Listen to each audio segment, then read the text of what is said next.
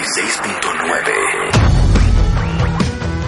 Talent, courage, sacrifice. Marta de baile.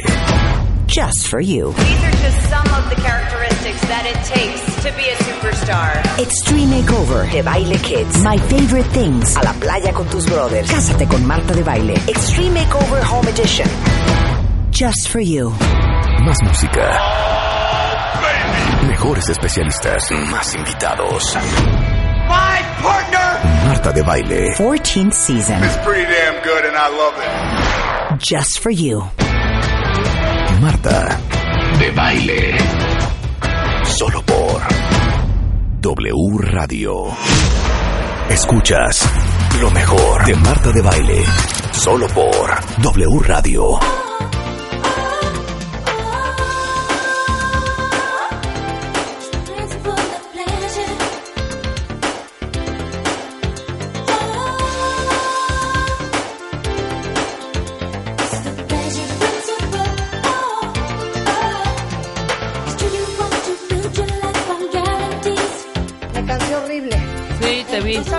Baile que acabamos de hacer, cuentavientes?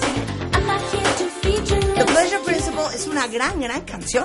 ¿Estamos de ¿Cómo se acuerdo? llama? The Precious Principle? Precious? Precious? No.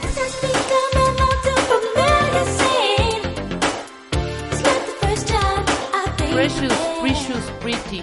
The Pleasure Principle. Ah, The Pleasure, de El placer. principio del Marta. placer. Claro, buenísima.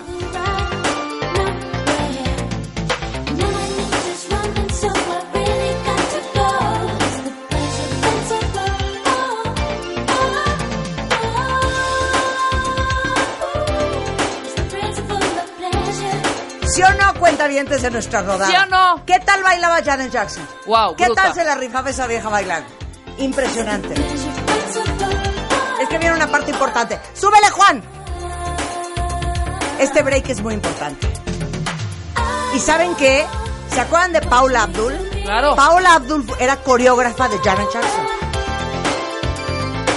Pero ve cómo baila en esa parte. Ahora sí. ¡Súbele, mi Juani!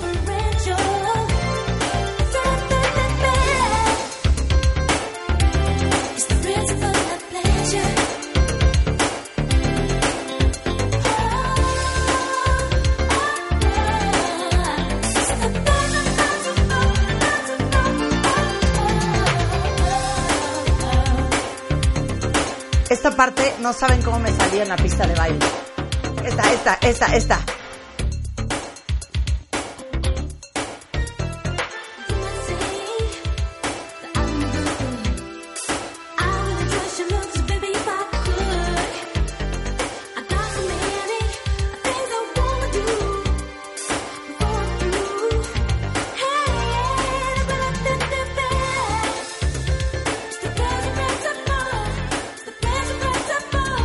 Rebeca, vas, tira el rating. Vas, tira el rating. Tira el rating. Va, Rebeca, tira el Súbele. rating. Ve la versión. Ahí está. Esa es. Esta la que iba a poner cuentavientes. ¿Saben qué? Perdónenme. ¿Sabes qué? También le vamos a bailar.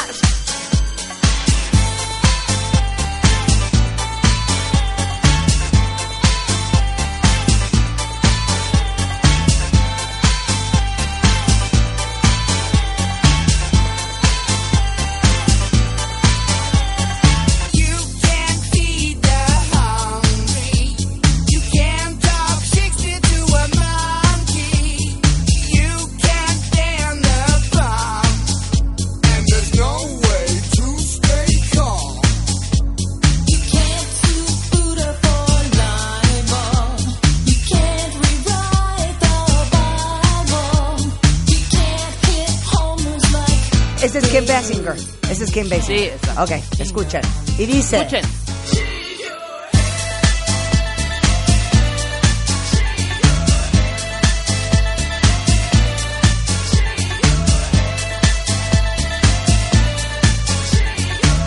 Pero vean cómo me sale esta parte. Let's go to bed. Buenísima esta canción. Esta la ya quieren que reventemos 90. Suéltala, mi chiqui.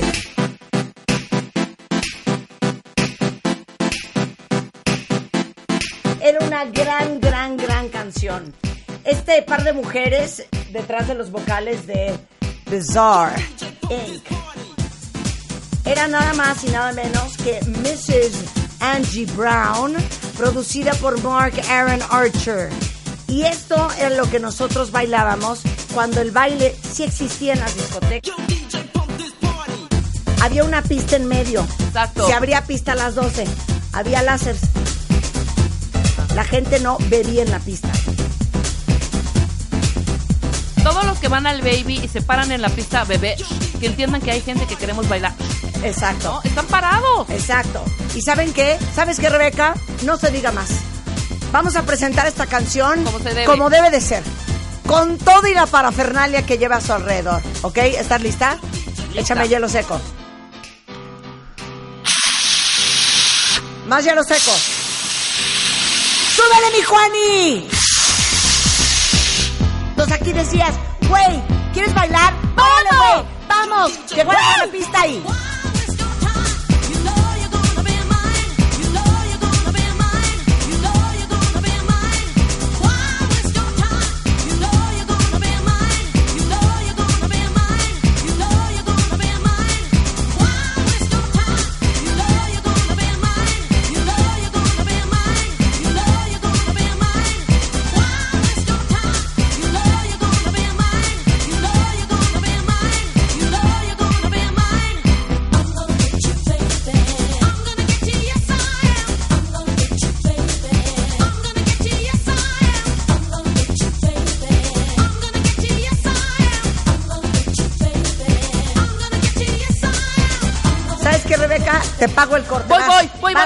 Es mía, es mía, es mía, Súbele, súbele, súbele, vas, súbele. Vas, vas, vas. Trépele. Honey, honey, honey.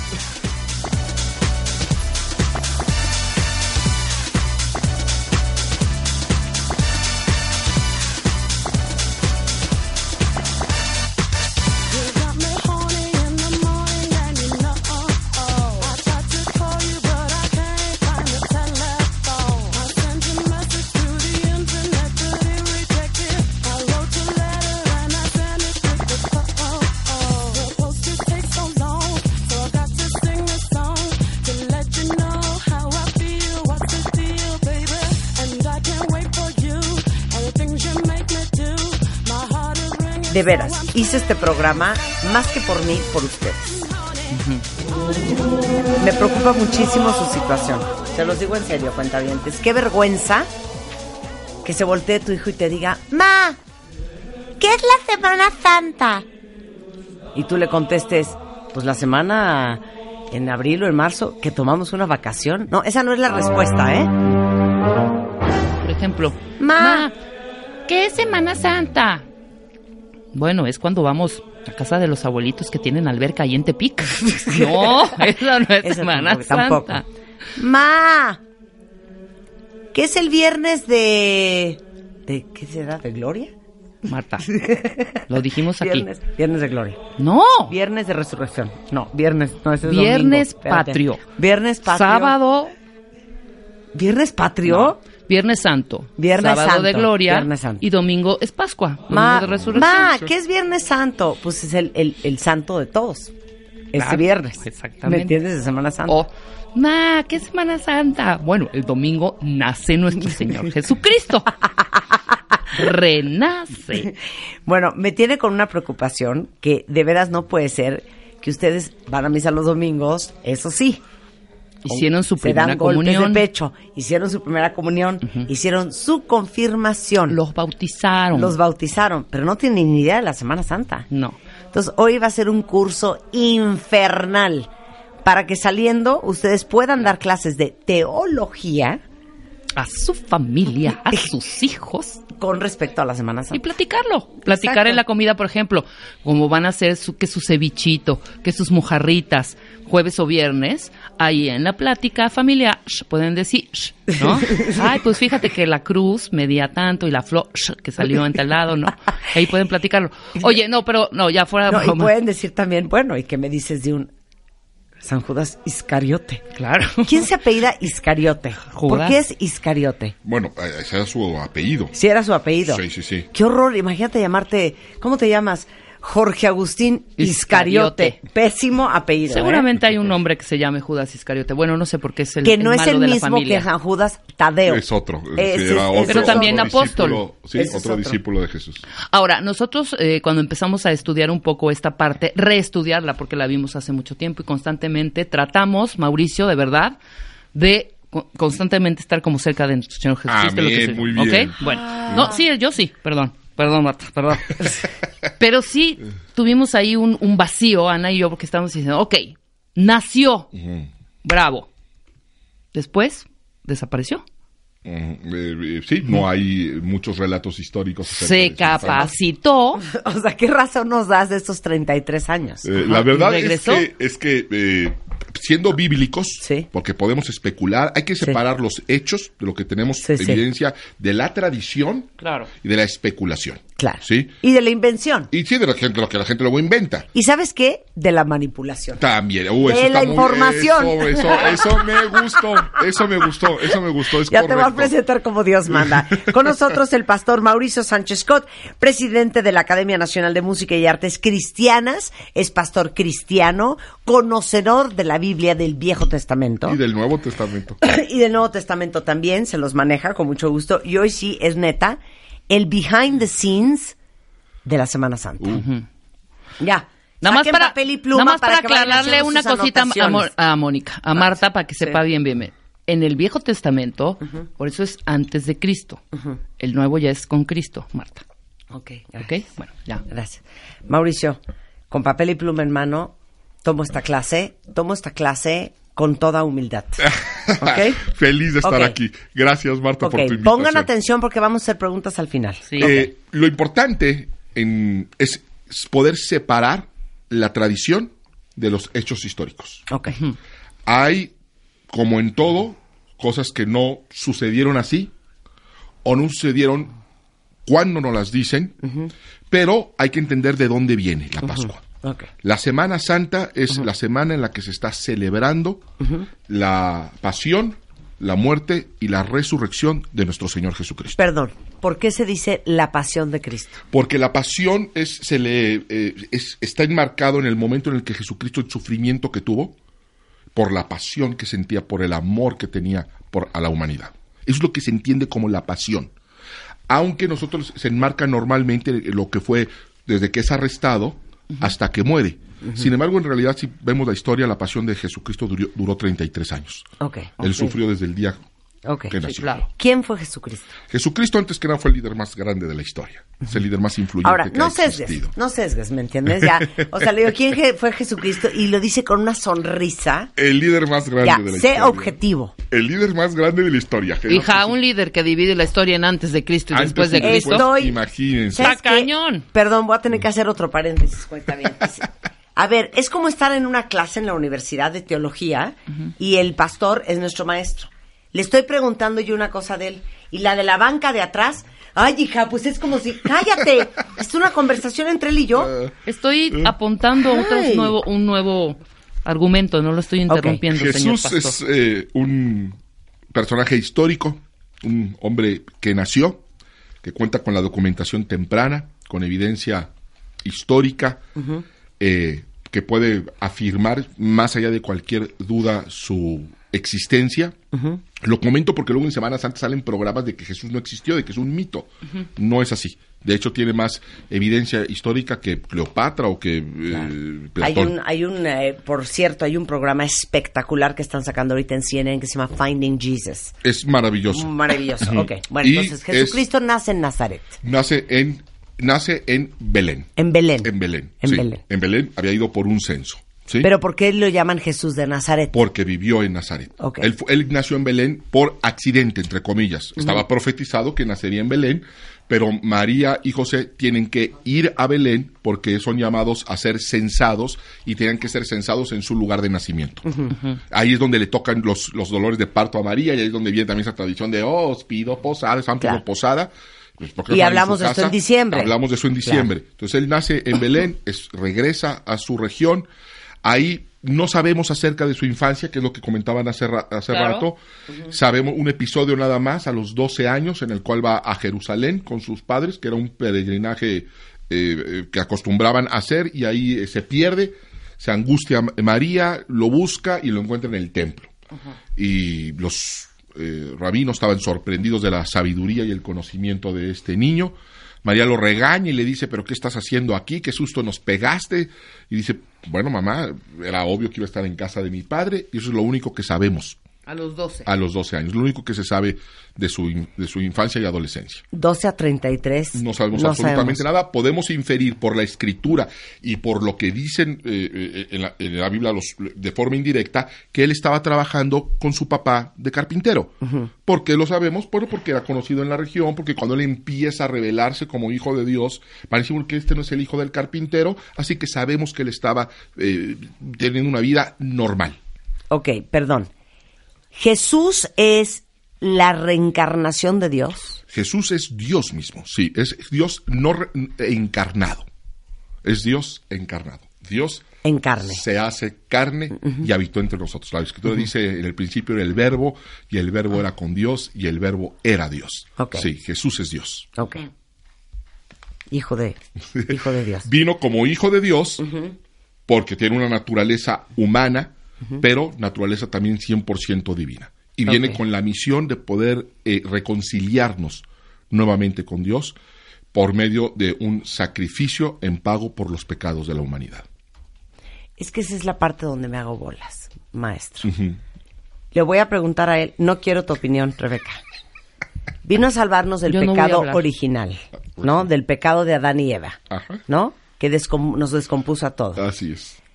¿Por qué mandar a su hijo que muera por nosotros en vez de matarnos a todos? Ah, por amor. Por amor. Dios hace a Adán y Eva, hombre y mujer perfectos, y dentro de ese amor, Dios les da libre albedrío. O sea, es la capacidad de decidir, de tomar decisiones. Y ellos deciden alejarse de Dios y con eso se colapsa toda la creación. O sea, crea el pecado, eh, la, condición caída del ser humano, y al ser los, el, los- el hombre y la mujer original, se empieza a heredar. Que Dios nos pudo haber destruido, pues sí lo podría haber hecho, pero Dios es amor, dice la Escritura. Sí.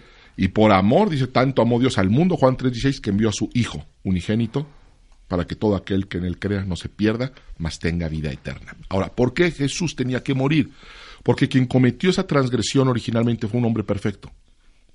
Así que ningún otro hombre alcanzaba a pagar la deuda.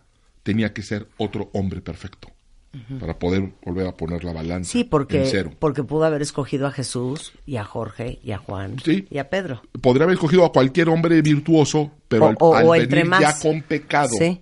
¿sí? no alcanzaba para poder emparejar la balanza con Adán, que era un hombre perfecto. Entonces se necesitaba otro hombre perfecto que viniera y ajustara las cuentas. Y es por eso que Jesús decide venir. Es, es, es, es, nosotros tenemos la idea de que, de, que, de que Dios manda a Jesús así como que obligado y que pues, órale te entrego y, y te sacrifico. Y sí, el Padre lo envía, pero no hay que olvidar que Jesús viene voluntariamente también. Él Ok. Dice, yo voy, si es necesario, si eso es necesario para rescatar a la- al, al hombre, yo, yo lo hago. Ok. ¿En qué momento se le dio esa instrucción? También vamos a hablar de cómo es cristiano si en realidad él nació judío. Este, vamos a hablar de cuál era la misión de Jesucristo en la tierra con el pastor Mauricio Sánchez Scott. No se vayan, ya volvemos. Cinco, cinco, cinco años de Cinco años de motivación, información, inspiración. Cinco años de empujarnos a ser mejores. Cinco años de revista MOA. Este mes, yo, Marta de Baile, sin filtro. Ustedes me preguntaron y yo les contesté. Además, le pasó a alguien querido y aquí no, culpa del sobreviviente. ¿Cómo acabar con ella? Si quieres cambiar tu estado de ánimo, tu paz mental y tu salud, te urge descubrir el poder de la respiración. ¿Nos vamos a vivir juntos o no? He ahí la pregunta. Tenemos todas las preguntas y respuestas que hay que hacerse antes. MOA Abril, cinco años, porque el que no arriesga, no gana. Una revista de Marta de Baile. Estás escuchando. Lo mejor de Marta de Baile. Regresamos. ¿Saben qué cuenta vientes? Estamos en un intensivo, estamos en cátedra y clases del behind the scenes de Semana Santa con nuestro pastor de cabecera cristiano, Mauricio Sánchez Scott, que nos está explicando todo lo que tiene que ver con la Semana Santa y en un momento más, después de entender por qué vino Jesús, el Hijo de Dios, que es la encarnación de Dios al mundo, vamos a ir cronológicamente de hoy lunes, ¿qué estaba haciendo Jesús? Y el martes y el miércoles y el jueves, el viernes, el sábado y el domingo, para que todo el mundo sepa qué es la Semana Santa. No importa si son judíos, si son musulmanes, si son mormones, no importa. Esto es una cuestión cultural. Ahora sí que esto es pop culture. Es algo que se tiene que conocer porque eh, más allá de tu religión, Sí. es un hecho que Jesús vino y que vino con un mensaje que transformó el mundo. Ok, entonces nos quedamos de que Jesús, también conocido como Jesús de Nazaret, porque es donde vivió, este, fue la encarnación de Dios. Dios, el verbo hecho carne. sí. Ok. Y la misión de Jesucristo en la tierra era, Reconciliar a la humanidad con Dios. Pagar el precio del pecado para que el hombre tuviera acceso nuevamente a una relación con Dios. ahora, siento que cero le salió. Pareciera, pareciera. Eso- ¿Estás de acuerdo? eso es una muy buena O observación. sea, volteemos a ver a Siria. O sea, ¿para No, qué a donde mandó a Jesús? en- A donde voltees. volteemos, sí, a donde volteemos, la situación está muy mal. Eso es consecuencia del mismo pecado. Eh, cuando uno de los factores que hay que considerar es que para poder volver al estado original en el que estaba Adán y Eva, Que todo era perfecto. que todo era perfecto, estuvieran en el paraíso, hay un factor que Dios creó que se llama tiempo y que es muestra también del amor de Dios. Ahí preguntamos, ¿por qué la gente está tan mal? Yo preguntar, bueno, ¿y cuál de esa gente mal realmente respeta los diez mandamientos? los diez mandamientos. Y a veces le echamos la culpa a Dios de lo que nosotros mismos estamos provocando, porque ah, mencionaste Siria. Pues, ¿qué echa las bombas? ¿No es Dios? Quien- quien lastima a esos niños no es Dios. Dios lo que está haciendo es, vengan a mí y yo les ofrezco un estilo de vida que va a traer primeramente paz, equilibrio en lo interior y más tarde se va a restaurar el reino de los cielos. ¿Sí?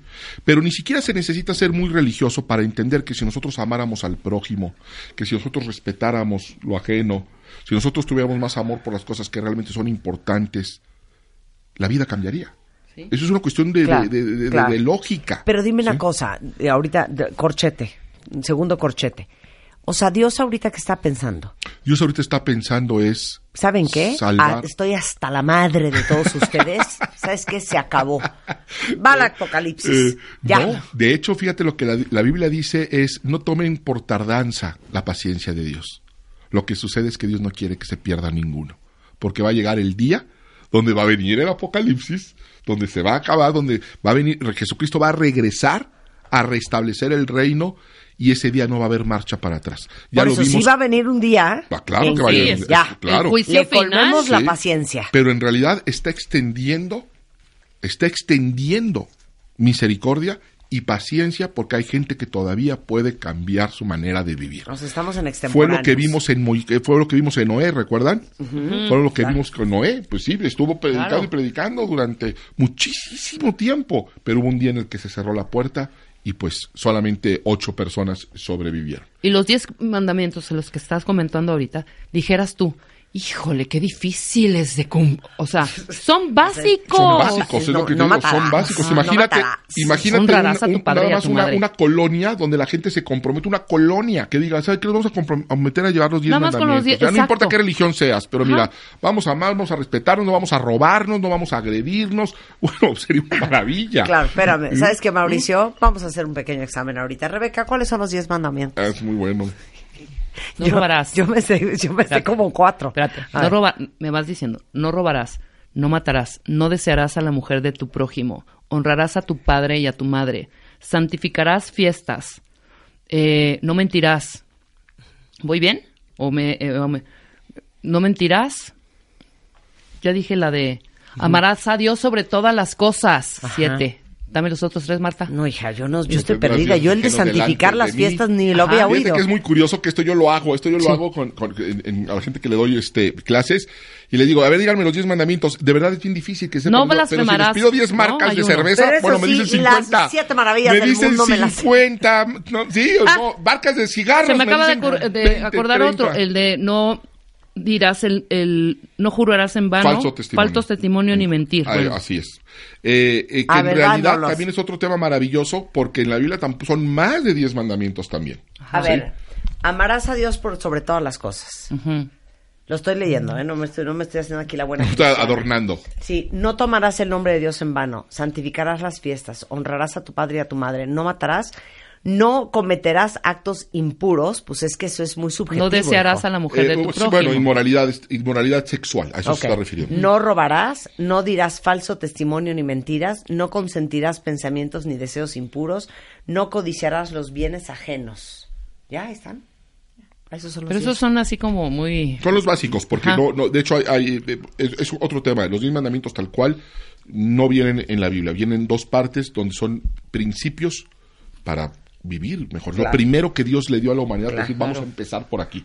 Claro. Vamos a empezar por aquí y de ahí vamos arreglando todo. O sea, qué bueno que no venía, no, no tomarás carbohidratos todas las semanas. Ay, Eso es difícil. Ese Esas es son cosas bien sencillas. Y luego Ok. hay también, por ejemplo, los siete pecados capitales, que muchos de ellos tampoco vienen en la A escritura. ver, Marta, ahora el examen para Marta. Siete venga. pecados capitales. venga. Sí, Ok, no ahí vienen te en la va. Ahí te va. Uno. ¿No vienen? No.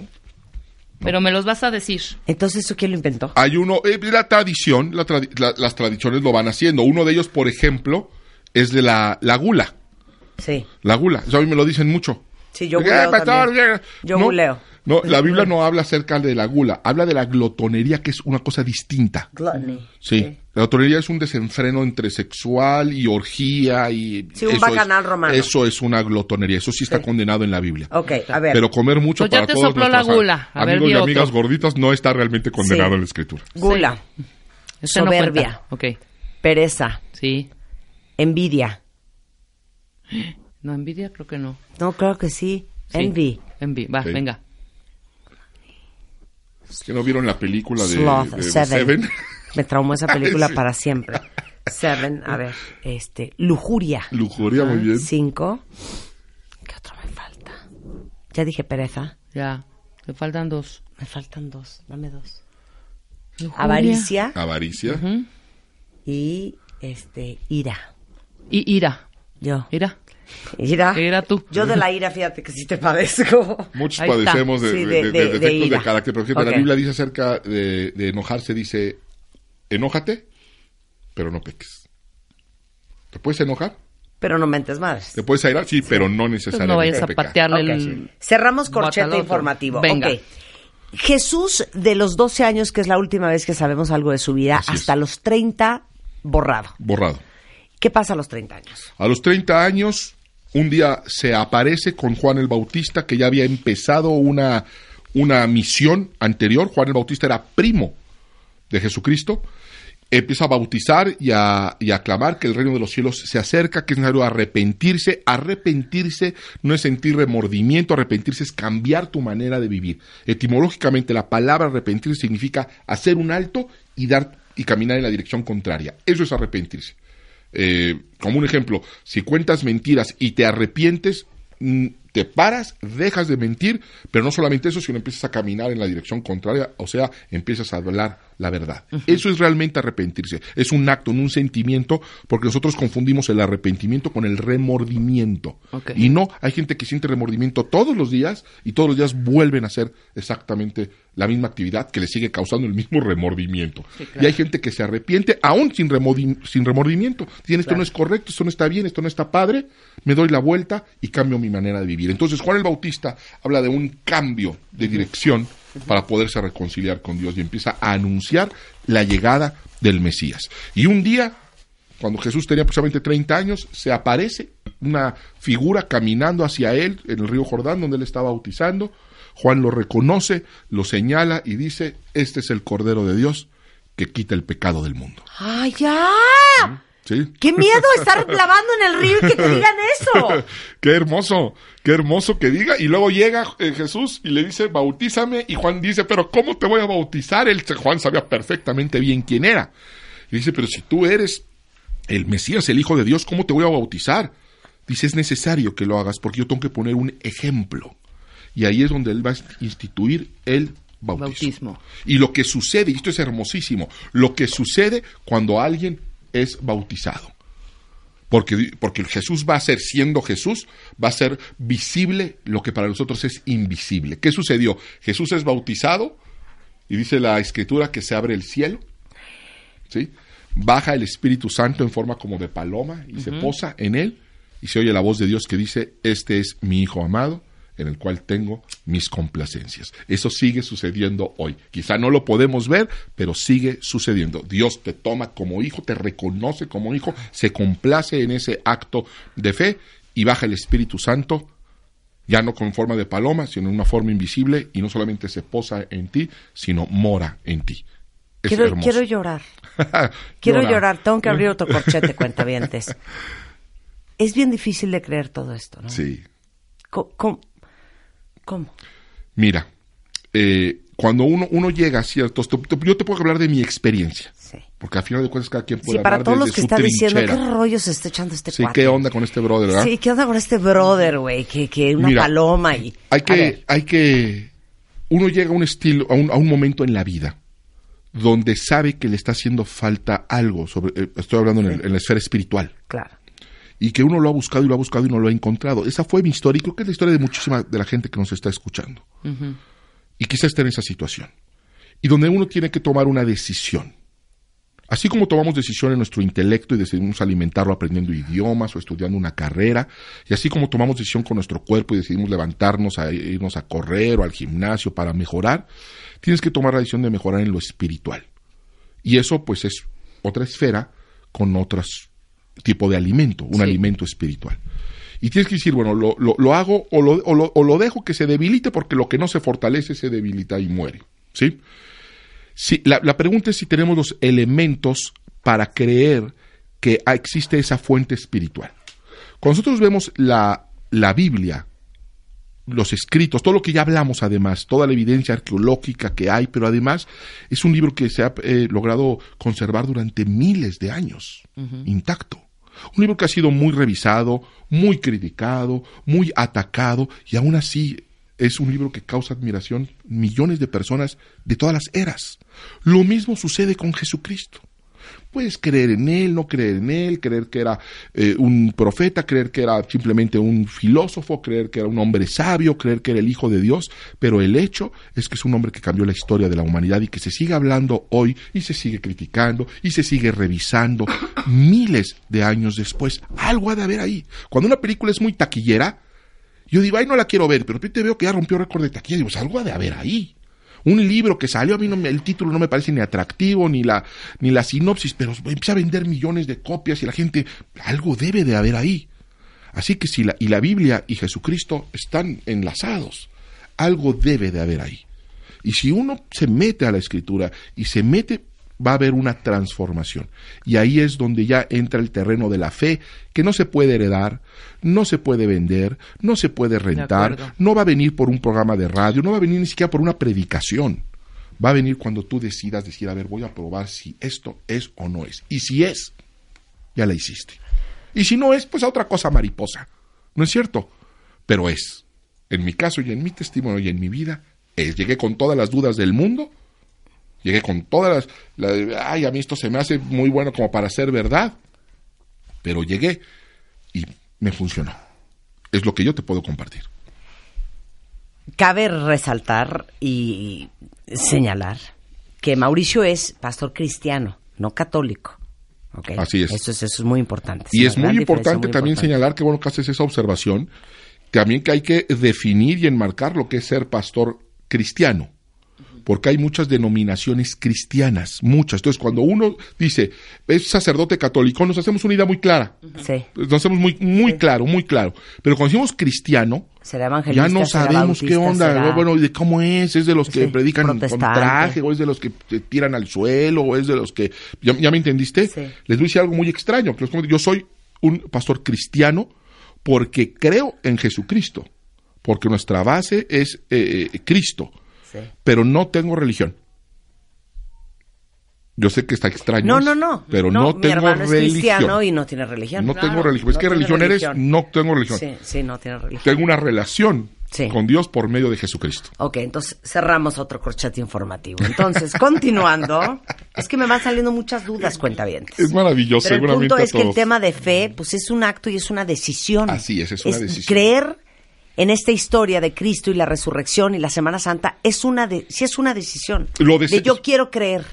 Ah, sin embargo, a ver Porque qué si me baso en, la evidencia, Bueno, evidencia de que, por por ejemplo, Jesucristo existió. Evidencia de que Jesucristo entró. El hecho de que haya entrado en el, en el domingo de Ramos o de Palmas es un hecho histórico. Qué cosa tan extraña.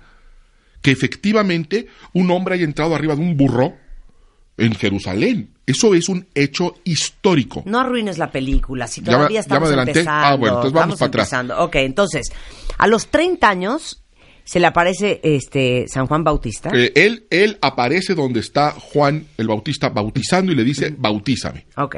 es bautizado, de ahí se va al desierto, tiene un ayuno de 40 días, eso luego se va a usar en la tradición católica para la cuaresma, Ok. de ahí, se- de ahí va a salir la cuaresma, y él regresa ahora sí a tres años de muchísima actividad ministerial, hablando ya como, eh, revelándose ya como el Hijo de Dios y con el mensaje que Dios tenía para la humanidad. Lo De los durante 30 a los tres- 33. A los 33 años. Ok. Así es. Entonces va en Israel, que eso es una pregunta que tiene todo el mundo y me la han explicado 40 veces y no se me graba. ¿Por qué es cristiano si es judío? Es una muy buena ¿Y por qué pregunta. los judíos no creen en Cristo Bueno. como un profeta? Número uno, porque Jesucristo no vino a fundar el cristianismo. Jesús no vino a eh, eh, inaugurar una religión. El cristianismo como religión, y por eso decía yo que, que- que- que yo no tengo religión, es una cosa que, se, que fue una institución humana. Sí. Jesucristo jamás habló del cristianismo. Jesucristo habló de reconciliarnos con Dios por medio de la fe en Él y de los preceptos que emanan de Dios. Y eso está abierto para cualquier persona, de cualquier nacionalidad. No vino a poner una religión, nosotros hicimos una religión O de sea, Cristo. Jesús no y eso fundó lo que la hecho- Iglesia Católica. No, ni, ni Sí. cristiana, ni Sí. evangélica, no fundó Sí. ninguna religión, ninguna.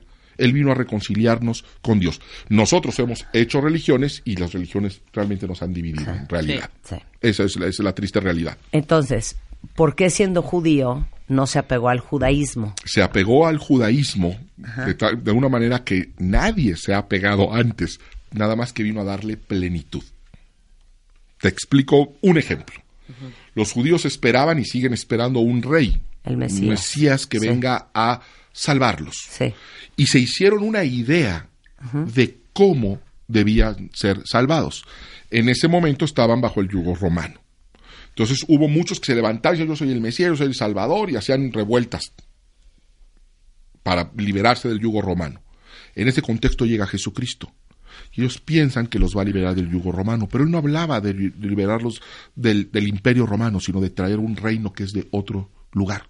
Y no es solamente para una nación, es para toda la humanidad. Entonces son esas estructuras mentales los que impidieron que los judíos creyeran en Jesús, aunque ahí yo tengo que abrir un corchete.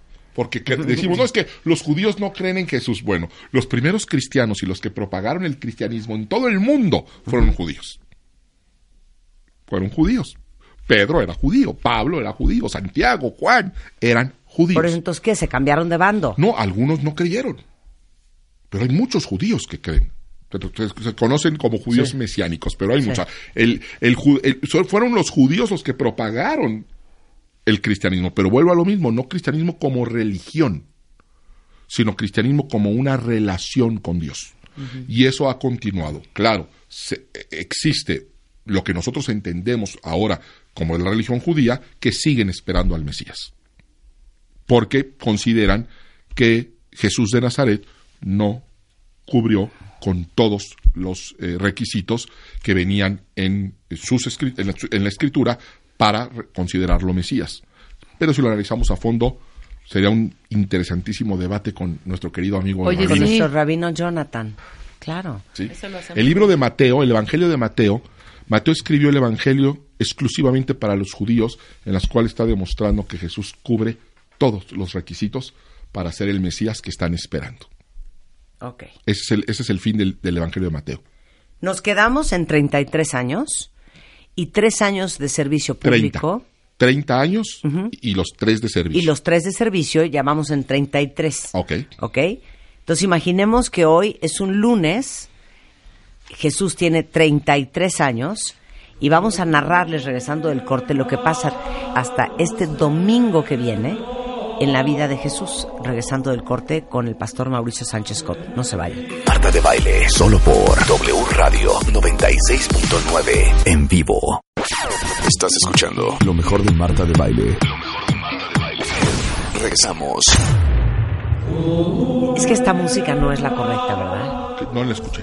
Mira. Rato, sí. Necesitamos un gospel, o sea, no, estamos en cristianismo, no en catolicismo. Esto es como lo de los monjes franciscanos, gregorianos, de, no, Gregorianos, que dan hasta miedo, ¿eh? Bueno, podemos avanzar que ya tiene 33 Ok, años, hace cuatro Espérense, bloques. Es que estamos en clases de Semana Santa. O sea, el behind the scenes de todo lo que pasó en este la vida de Jesús, indistintamente de que si ustedes creen o no creen, con el pastor Mauricio Sánchez Scott, que es pastor cristiano, y aparte es nada más y nada menos que el presidente de la Academia Nacional de la Música y Artes Cristianas. Pues habrías de haberte traído una canción Uh, cuando que, para ti mismo. te- un día hay que hacer un matamesta de música dije, cristiana. Uy, uy, uy, no, hombre, te, me estás y yo a Amy. Grant, que es la única cristiana que me sé. ok. En este momento, si se perdieron la primera hora, pues pongan el podcast, pero está padre que se lo pongan a sus hijos porque es bastante lúdico y educativo la forma en que Mauricio explica.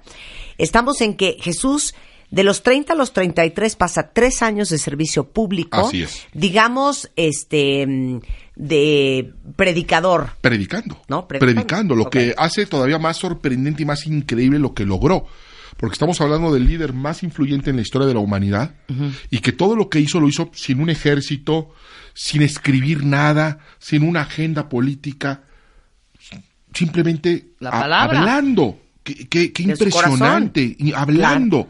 Y eso que habló impactó de una forma tan profunda, pues que cambió la historia de la humanidad y ha cambiado la vida de millones de personas y lo sigue haciendo hoy en día. Entonces venimos de la cuaresma, que es el ayuno de 40 días de Jesús. Así es, del bautismo que hablábamos que hizo con Juan el Bautista, él inicia su ministerio y ahí es donde la tradición, básicamente la tradición católica, eh, lo usa esos 40 días de ayuno para como preparación para la Semana Santa, que es lo que se conoce como la cuaresma. Ok. 40 días de ayuno.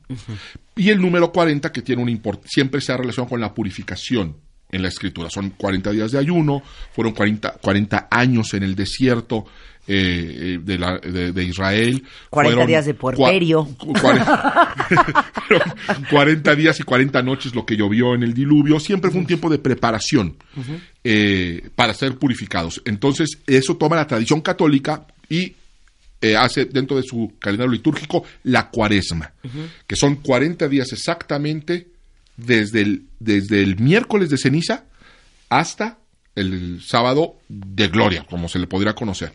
Son exactamente los 40 días y fue un miércoles porque el domingo no se podía hacer ayuno, porque es un día del Señor, es un día de celebración. Entonces le sumaron cuatro días para que pu- pudie- po- poder tener esos 40 días sin tocar los domingos. Por eso es que inicia en miércoles. Ok, entonces el miércoles de ceniza es el inicio de la cuaresma, Ah, es en correcto, realidad. así Ok, es. Entonces, este domingo, o sea, ayer, ¿qué pasó? Eh, eh, bueno, es cuando inicia en el calendario litúrgico católico la cuaresma y la gente empieza a ayunar. Como es sumamente complicado ayunar 40 días, ¿sí? La gente se privaba de ciertos alimentos. Luego se, re- eh, se dan cuenta de la interpretación del ayuno agradable al Señor que viene en Isaías, que es un texto bellísimo, donde Dios va a decir, ustedes de verdad creen que yo me, me gozo, me complazco en que sufran, en que se priven de comida y estén cabizbajos. No, el ayuno que yo quiero, el ayuno agradable, es cuando rompes cadenas de esclavitud, cuando ayudas al necesitado, cuando compartes el pan, un texto bellísimo. Y entonces se empieza a comer y de ahí se, se instala lo del pescado, que no vamos a comer carne, Sí. pero comamos pescado. Porque decimos, ¿y el pescado por qué? Bueno, pues es una tradición. Es simplemente una tradición eh, para recordar esos 40 días en el desierto de Jesús y preparar nuestra mente, nuestro espíritu para la Semana Santa, emulando un poco los pasos de Jesús. La Semana Santa empieza formalmente como tal cuando termina la cuaresma, en el lunes santo. Ahí empieza la Semana Santa. Y que también te van a recordar episodios del ministerio de Jesús, que no necesariamente sucedieron el lunes, martes, miércoles, jueves, ¿sí? Pero sucedieron y se agruparon en una semana, vuelvo a, a lo mismo, para recordar los pasos de Jesucristo. Eh, lo que fue el domingo anterior fue lo que se conoce el inicio de la cuaresma, pero el domingo de Ramos, que es cuando Jesús entra a Jerusalén. Jesús entra en Jerusalén montado en un burrito y es recibido por palmas. Por eso se conoce como Domingo de Ramos ¿Por o Domingo de? Palmas. Eso, es muy interesante. Primero, porque estaba profetizado. En el Antiguo Testamento, en Zacarías, se habían profetizado siglos antes. Esto es sorprendente, esto es maravilloso. Siglos antes que el rey de, de la nación, que el Mesías iba a entrar a Sión, a Jerusalén, montado en un burrito. Fíjate qué increíble. Y resulta que siglos después, Jesús manda a pedir el burrito y cumple con esta profecía. Ahora, lo interesante es, ¿y por qué entra en burro? ¿Por qué entra en burro? Y Eso es muy hermoso. Cuando un rey conquistaba una ciudad, entraba a ella en un caballo, como símbolo de autoridad y que la ciudad era conquistada. Y era reconocido como rey, lo tenías que reconocer y recibir como rey. Jesús va a hacer lo mismo, va a entrar como rey, diciendo yo soy el rey, Pero porque el burro. pero en un burrito como muestra de humildad, que no lo hace con violencia y lo hace de una forma humilde, en paz. No fue conquistada por medio de las armas, sino conquistada por medio del Sí, amor. no, no era autoritario. No, y en un rasgo de humildad entra en un burrito. Por eso lo hace, por eso luego no entendemos, bueno, ¿y por qué en un burro? ¿Por qué, por qué entra? Entra como rey y es recibido como rey, pero en un burrito, en un gesto increíble de humildad, diciendo yo no vengo, yo no los conquisto con las armas, no los conquisté de una forma eh, prepotente, lo hago de una con humildad y con amor. Y así es recibido. Esa misma gente que lo va a recibir con palmas y, y vítores, lo está- estará gritando crucifíquenlo una semana después. Entonces, ayer entra a Jerusalén en burro. Así es. ¿Y va a dónde? Bueno, su costumbre era ir directamente al templo, ir directamente al templo a predicar. Ahí es donde ya entra la tradición de qué es lo que Jesús estaba haciendo específicamente el lunes, que se relaciona con el episodio en el cual echa a los cambistas del templo, a los mercaderes. Eh, una cosa muy curiosa es que en los evangelios podemos eh, darnos cuenta que hizo eso al menos dos veces durante, su- durante la Pascua. O sea, parece ser que Jesucristo iba cada Pascua, eh, iba al templo directamente y volteaba las mesas de los cambistas, le molestaba sobremanera que convirtieran la casa del Señor en una cueva de ladrones, para citarlo. Sí. ¿sí? Pero la gente cree que lo hizo una sola vez, lo hizo al menos en dos ocasiones distintas. Los historiadores creen que, al- que lo, que lo hizo cada vez que tuvo oportunidad. Lo sabemos porque en una ocasión va a voltear las mesas. Y en otra ocasión hace algo muy curioso, habla- hablando hace poco hablábamos de, de enojarse, que si es pecado enojarse. Fíjense que dice, y eso eh, a mí me, me asombra, habla mucho del carácter de Jesucristo. Dice que ve nuevamente cómo están eh, comerciando de una manera incorrecta, Abusiva. abusando de la necesidad espiritual de las personas. Y dice que Jesús va y hace un látigo, unos cueritos, hace un látigo. Eso le tomó tiempo. Eso le tomó tiempo hacerlo. O sea, no fue un arranque de ira como podríamos pensar que lo vio y se en- encolerizó y fue y volteó todo y los latiguió. No, fue, consiguió unos cueritos, hizo con calma su latiguito, lo probó, y ya cuando vio que estaba bien fue y órale, y les dio latigazos. Eh, se enojó, pero no se dejaba controlar por la ira. ¿sí? Y demostró su desagrado ante un abuso, ante la necesidad espiritual de las personas, abusos que se siguen llevando a cabo dos mil años después. Entonces, el lunes entra Jesús al templo de Herodes, ¿no? Eh, sí, y sucede esto de los cambistas que te acabo de decir, es justo lo que, te acabo, lo que acabamos de relatar. Ca- voltea las mesas, los agarra a latigazos y les da la instrucción de no convertir la casa de Dios en un mercado. Es una casa de oración, es una casa de paz, es una casa para que la gente encuentre alivio, no para que vaya ahí a, de- a- a dejar su dinero. Ok. Eso es lo que sucede. El lunes. El lunes santo. Ok, el martes santo. El martes se va a, a relacionar, y vuelvo a repetir porque esto es importante, con la tradición. Jesús hizo muchísimas cosas durante esa semana.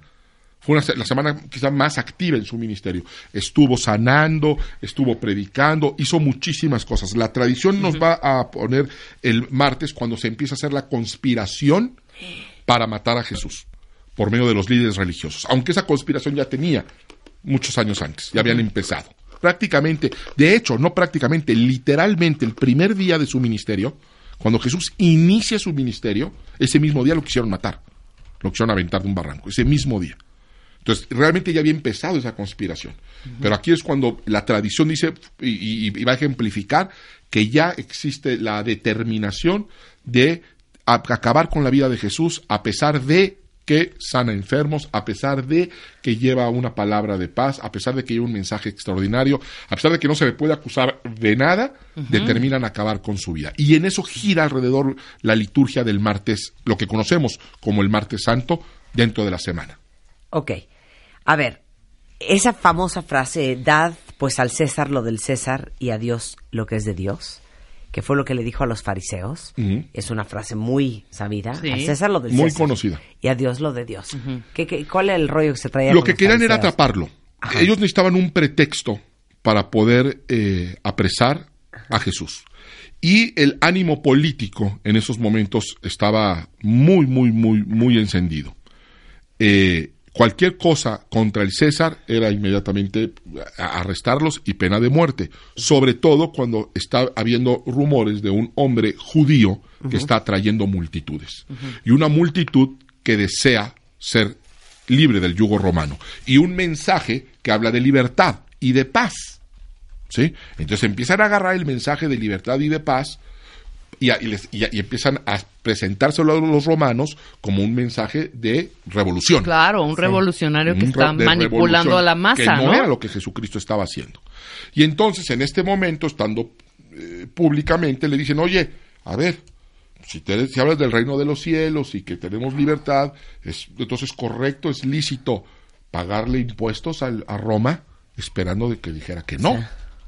Y Jesús hace una cosa maravillosa.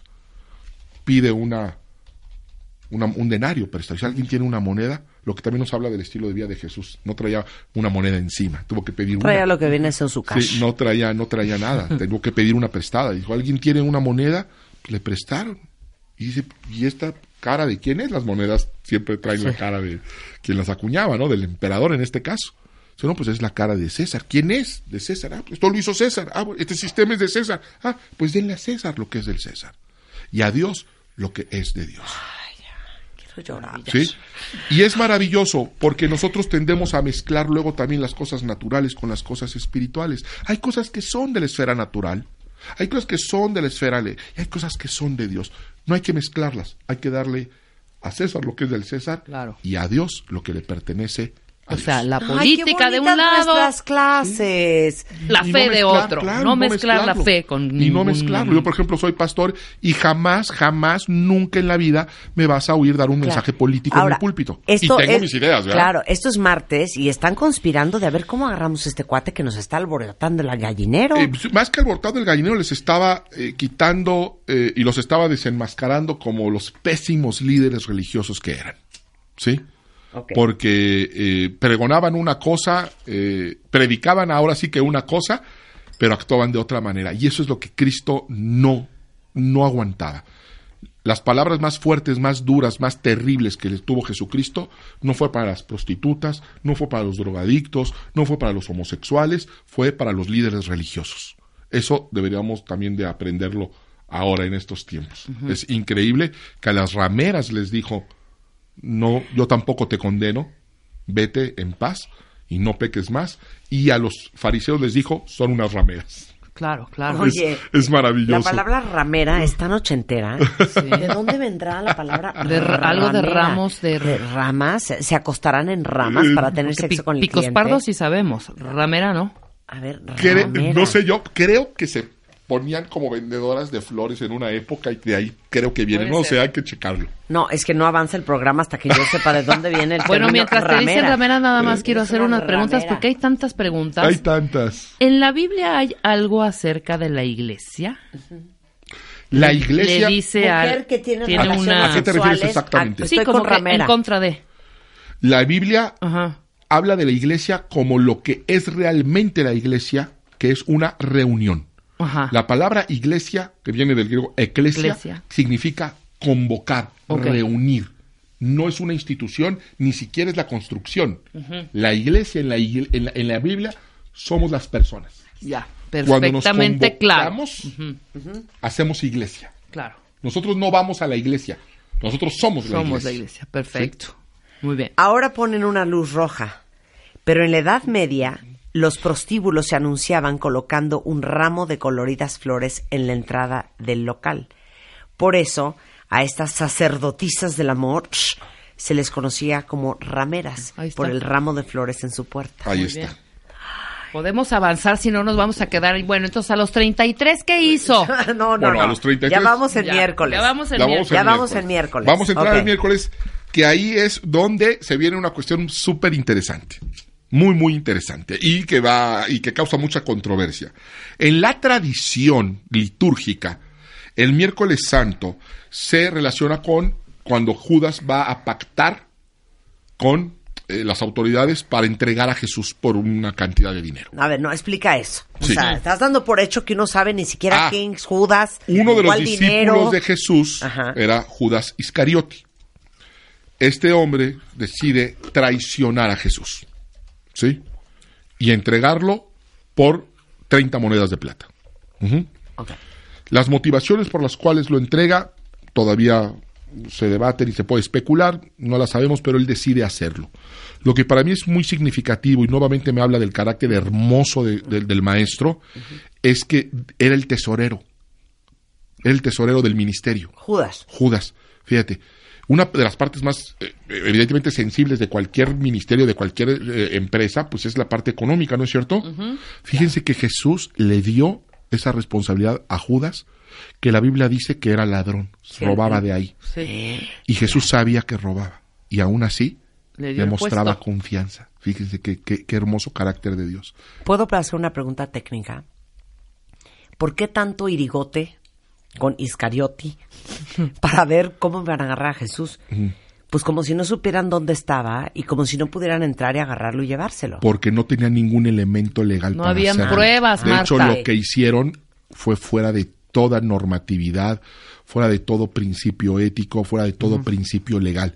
Lo que hicieron fue realmente algo terrible. Por eso fueron de noche a apresarlo. Ok, entonces, vamos en Iscariote. Decide entregarlo y eso es lo que se relaciona con el miércoles santo.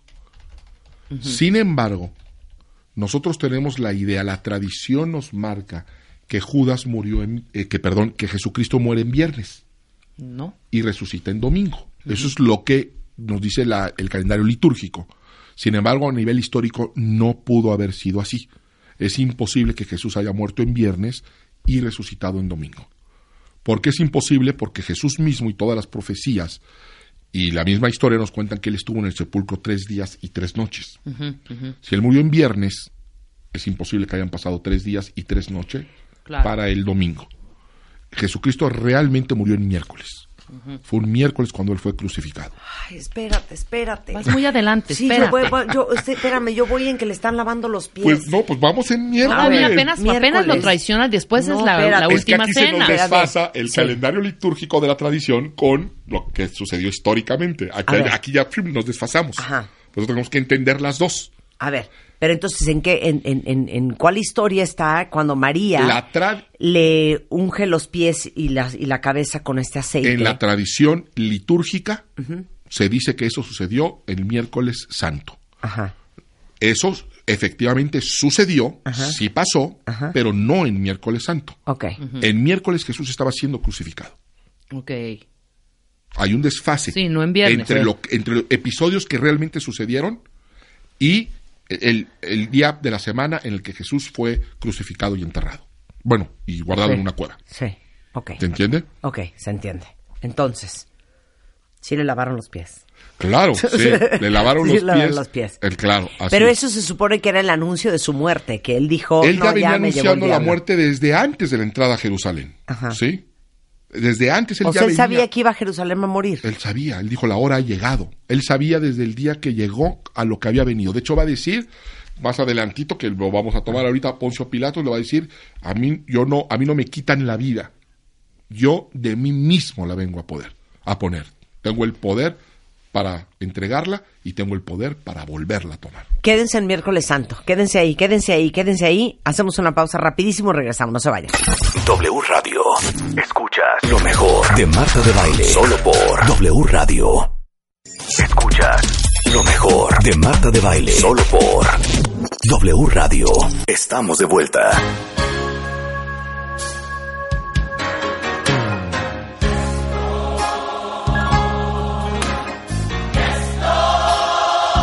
¿Esta te gusta más?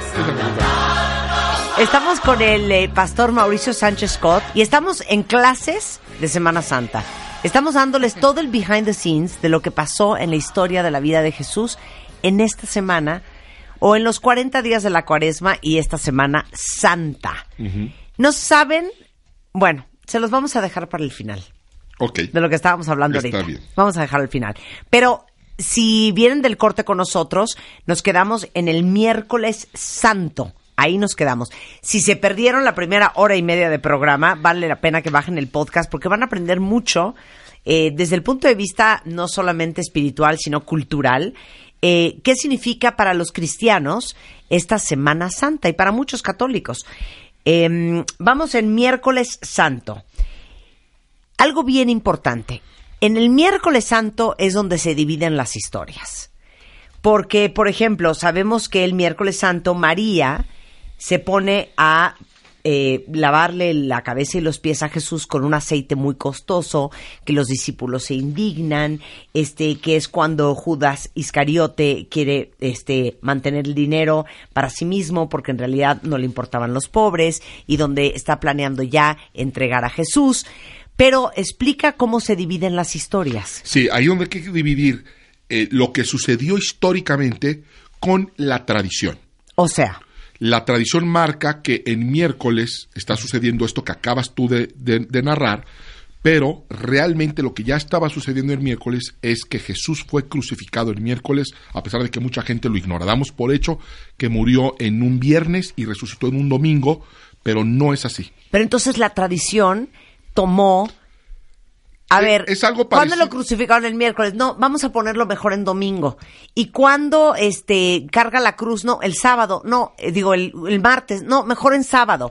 Entonces, acomodaron. para hacer una semana litúrgica, una Sí. semana de celebración, tomaron episodios que efectivamente sucedieron. Pero los acomodaron. Sucedieron también en ese orden, pero los pusieron en días que no necesariamente pasaron en ese día.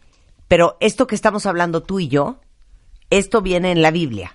Claro, todo esto, todo Sí. lo que estamos viendo y todo lo que se celebra y se recuerda en Semana Santa, todo viene en la No, Biblia. yo sé, pero en estos días específicos. Sucedieron, pero no en lunes, no en martes, no en miércoles. Lo que sí sucedió es que Jesús resucitó en domingo. Eso sí sucedió. Ok. Y, es, y sucedió ese día.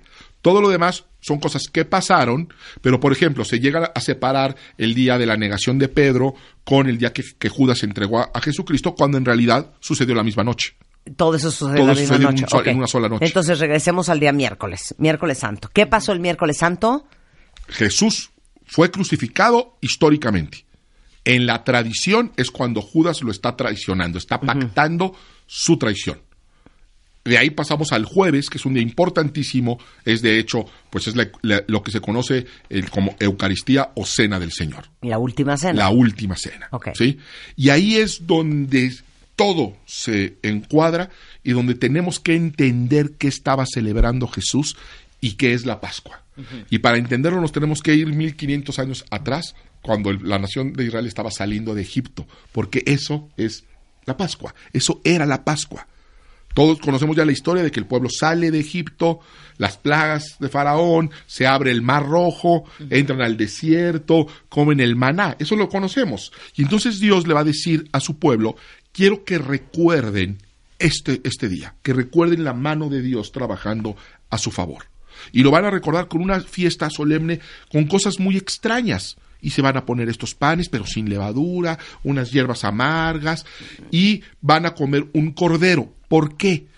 Porque la última plaga, Porque que fue la que muerte de los primogénitos, fíjate cómo todo va a encuadrar y qué bella es la escritura. Y, que es- y- y el hecho histórico. La nación, la última plaga que Dios envía a Egipto es la muerte de los todo primogénito que estuviera en casa. Iba a pasar un ángel que iba a dar muerte y le dice a la nación israelita, ustedes deben de agarrar un cordero, sacrificarlo y ponerlo en el- la sangre en su puerta, en la puerta de su casa. El ángel va a pasar. Si ve la sangre del cordero, no va a haber muerte ahí. Si no ve la sangre del cordero, morirá el pri- todo primogénito. Y entonces, ¿qué hacen los israelitas? Sacrifican un cordero y, y ponen la sangre del cordero en su puerta, para que la muerte no pase por ahí. El cordero que quita el pecado del mundo. Jesús va- se va a identificar como ese cordero más adelante. A ver, entonces. Qué increíble, ¿verdad? Entonces, está la, está el- el- la sangre- ustedes van a recordar este momento, el, el- el momento en el que Dios, por medio del cordero, salvó la vida de ustedes. Y ellos, sí, ok, está bien, ¿cómo se celebra? Pues con un cordero que van a sacrificar, bueno, emulando, al, y se lo van a cenar, pero era el cordero que habían sacrificado para Sí. poner la sangre en la puerta, los antepasados, la generación anterior. Y así se fue. Jesús va a venir y Juan el Bautista lo identifica como ese cordero. Pero que ahora no solamente quita los pecados de Israel, sino que quita los pecados del mundo. Porque si era un cordero que era un animalito, este es el Hijo de Dios, su sangre es preciosa. Ya, quiero llorar. Es maravilloso. Y Jesús está, inter- está haciendo la santa cena con los panes sin levadura. Fíjate qué increíble que, la- que, la- que los panes sin levadura eh, se, se recordaba que salieron de Egipto con prisa y no les dio tiempo de leudar el pan Ajá.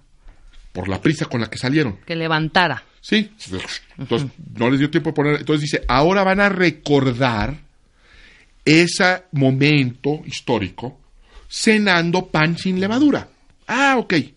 Jesucristo. en Perdón la que te interrumpa. cena- sí. ¿Te ¿Por qué te acuerdas, estás Jonathan? de mí? No, llora, llora. Perdóname, dame la Es mano. que dije, me dan ganas de llorar. Sí, me dio da. una emoción y esta con cara de que, que repele, ¿eh? No, Grosera. ¿te acuerdas que Jonathan nos decía... El rabino. Ajá, el rabino, nuestro rabino. Que no comen levadura Exactamente. en, En, eh, eh, Shabbat. Shabbat. Es por esa razón, porque están recordando sea, la ocasión cosas. en la que, fíjate, en el día de descanso, ellos eran esclavos. Sí. Eran esclavos. Entonces Dios les da descanso. Entonces recuerdan ese descanso que viene de parte de Dios y lo conmemoran con muchas cosas. Es muy rico, es muy vasto, es muy bello. La- la- todas esas tradiciones judías son hermosísimas y llenas de significado. Salieron sin poder leudar el pan, porque salieron deprisa, a la libertad, al descanso. Y entonces ahora lo recuerdan comiendo el pan sin levadura. ¿Ok? sí. Jesús está celebrando la Pascua y está dando la revelación final y el significado final. Dice, ese cordero que salvó a sus, salvó, soy yo. Y ahora vengo a salvar a la A humanidad. la humanidad. A darle una plenitud mayor. Por eso Jesucristo dijo, yo no vengo a quitar la ley. Yo no vengo a abolir la ley. Yo vengo a darle plenitud. Y dice, y este pan sin levadura, que la levadura simboliza el pecado, es mi cuerpo. Es mi cuerpo que por vosotros es partido. Ellos partían el pan dentro de la ceremonia. Que es un dijo, poco la hostia católica. eh, sí, de hecho, es- eh, la- la- la- la- el catolicismo toma la hostia y la parten. En realidad fue un pan que Dios dijo, pues lo van a partir, ¿por qué? Mm, No sé, no sé, está bien. Jesús ya da el entendimiento, dice, este pan, todo era una representación de lo que habría de venir. Yo soy ese cordero. Espérate, en la iglesia católica no te parten la hostia. Es que yo Para repartir, he comulgado creo No, que una vez en sí, mi vida, sí, pero... el- el La parte ni te la dicen, muestra Este es el cordero de Dios no, que no, no, quitas el pe- no, el cuerpo de Dios, Ah, babosa. Sí, sí, el cuerpo y la sangre. La El carne cuerpo de Dios, y la y tú sangre de dices Cristo. amén. Sí. De hecho, Si eh, tienen, tiene, eh, dentro de la doctrina católica viene la doctrina de la transubstanciación, donde literalmente toman la hostia como el cuerpo de Cristo. O sea, que en ese momento se convierte la hostia literalmente en, la, cu- en- en la carne en la carne de Jesucristo. Y el vino, la sangre. de la- sí, eso dentro de la liturgia católica. Las demás no reconocemos la, la, la doctrina de la transubstanciación, sino que es una representación, un simbolismo de, de lo mismo, del cuerpo y de la sangre de Cristo que por nosotros y por nuestros pecados Murió. es entregado. Claro. Como ese mismo cordero que fue entregado miles de años antes. Entonces, está sentado Jesús en la última cena con todos sus apóstoles. Ahí sí le lavan los pies. Sí, él, él les lava los pies a ellos. con la lavada de los pies. Él le lava los pies a ellos nuevamente en un rasgo de humildad, ¿sí? Enseñándonos una manera de vivir. Qué alejados estamos ahora de esos tiempos, No, donde uno está no, dispuesto a servir. Jesucristo dijo, yo no he venido, el Hijo del Hombre no vino a ser servido, sino a servir. ¿Sí? Y dijo, y el que quiera ser el mayor, porque aparte nos da fórmulas de vida que nosotros no aplicamos y luego nos sorprende que no funcionen. Dice, el que quiera ser el mayor entre ustedes, fíjate, hace una pregunta, ¿quién quiere ser mayor entre ustedes? Yo, yo quiero, yo Claro. quiero, yo quiero. Oye, perdón. ¿Quién no quiere? En inglés se hace una frase preciosa. Be the bigger, better person. Claro, Jesús dijo, ¿quién quiere ser el mayor entre ustedes? El más influyente, el más... Oh, pues yo. Bueno, hágase el menor. Sirva a los demás y yo me voy a encargar de hacerlo el mayor. Claro. Es una fórmula de vida, pero no la tomamos. Nos gusta ser servidos, ¿no es cierto? Entonces, eso sucede ahí durante la última cena en la que Jesús lava los pies a los discípulos como una forma de humildad que también Pedro se horroriza y dice, no, pero ¿cómo vas a lavar los pies tú, maestro? Pues sí, es que les vengo a poner un ejemplo. Claro. Les vengo para que aprendan. Si lo hago yo, usted, si yo lo hago, para usted debería ser fácil hacerlo. Y nos pone ese ejemplo maravilloso y entonces le da ese significado a la Pascua, al pan, al vino, a la copa. Suceden cosas que solamente se pueden entender si conocemos la celebración de la Pascua judía. Porque llega un momento, fíjate, yo siempre me pregunté eso. Eh, me causó mucho ruido durante mucho tiempo hasta que, hasta que lo entendí, hasta que lo estudié. Está y dice, en- en- eh, aquí está conmigo, cenando entre nosotros, el que me va a traicionar. Y entonces, ¿quién será? ¿Quién será? Pues aquí está conmigo. Y de repente voltea con Judas y le dice, lo que vayas a hacer, hazlo ya. Y se para O sea, Judas ya y se sabía va. que era Judas. Él ya Ajá. sabía que era Judas. Y sabía que lo robaba. Pero aún así Jesús Sí, le le daba el voto la- de confianza para ver cuándo puesto. cambiaba y se arrepentía. Si todavía al final le dice con un beso, amigo, con un beso entregas al Hijo del Hombre, pero eso todavía no pasa. Pero fíjense qué, qué grueso es este programa, que está lleno de sabiduría.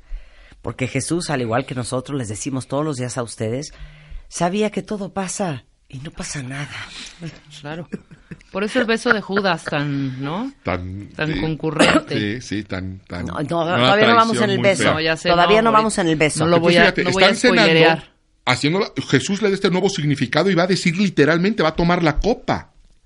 Y va a decir, esta copa es el nuevo pacto en mi sangre, porque esa copa representaba el pacto de Dios con su pueblo. Dice, este es un nuevo pacto. Por eso estamos en el Nuevo Testamento y Viejo Testamento. Sí. Testamento significa pacto.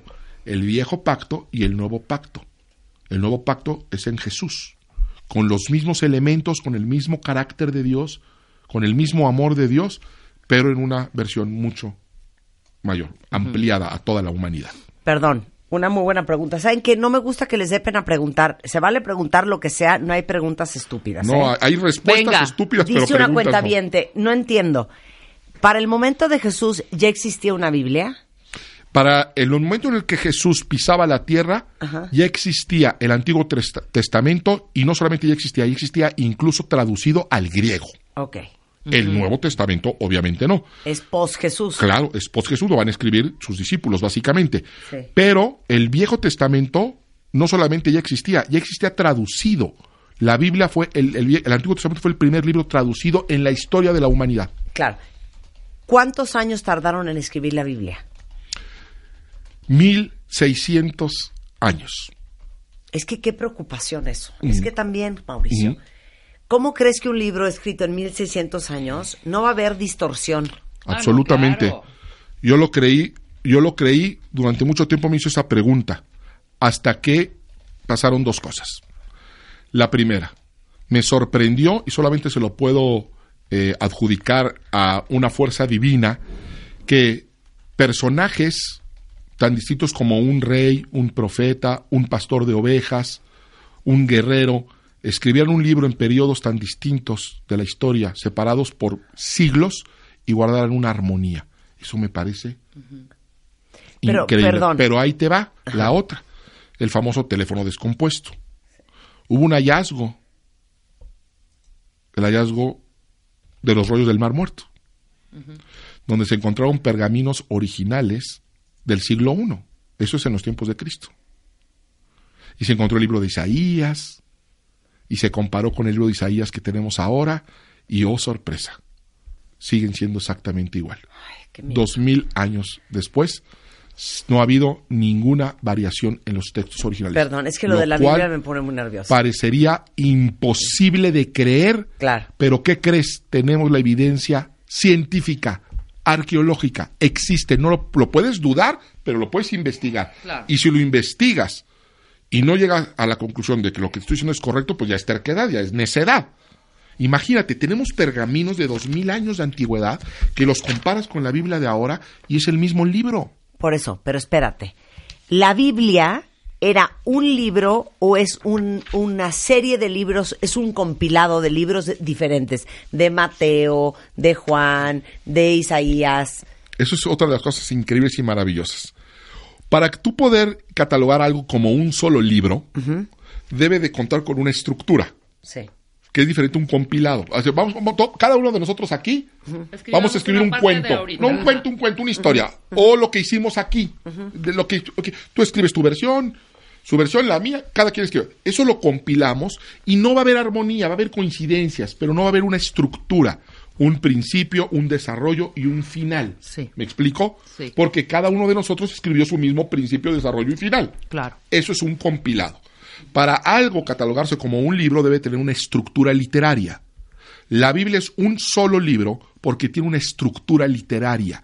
Tiene un inicio, viene un desarrollo y tiene una conclusión. Y toda es armónica. Lo sorprendente es que es un solo libro conformado por 66 libros. Escritos por personas separadas por siglos, por cultura, hasta por continentes, hasta por idioma. Ok, ¿cuándo se termina de escribir? ¿Cuándo dicen ya no más? con el libro del Apocalipsis de Juan, el discípulo Juan, el apóstol Juan, es el último libro del canon y es la revelación final. De hecho, nosotros relacionamos, porque te digo que tenemos ideas ya muy hechas, equivocadas. Cuando tú oyes Apocalipsis, ¿qué viene a tu mente?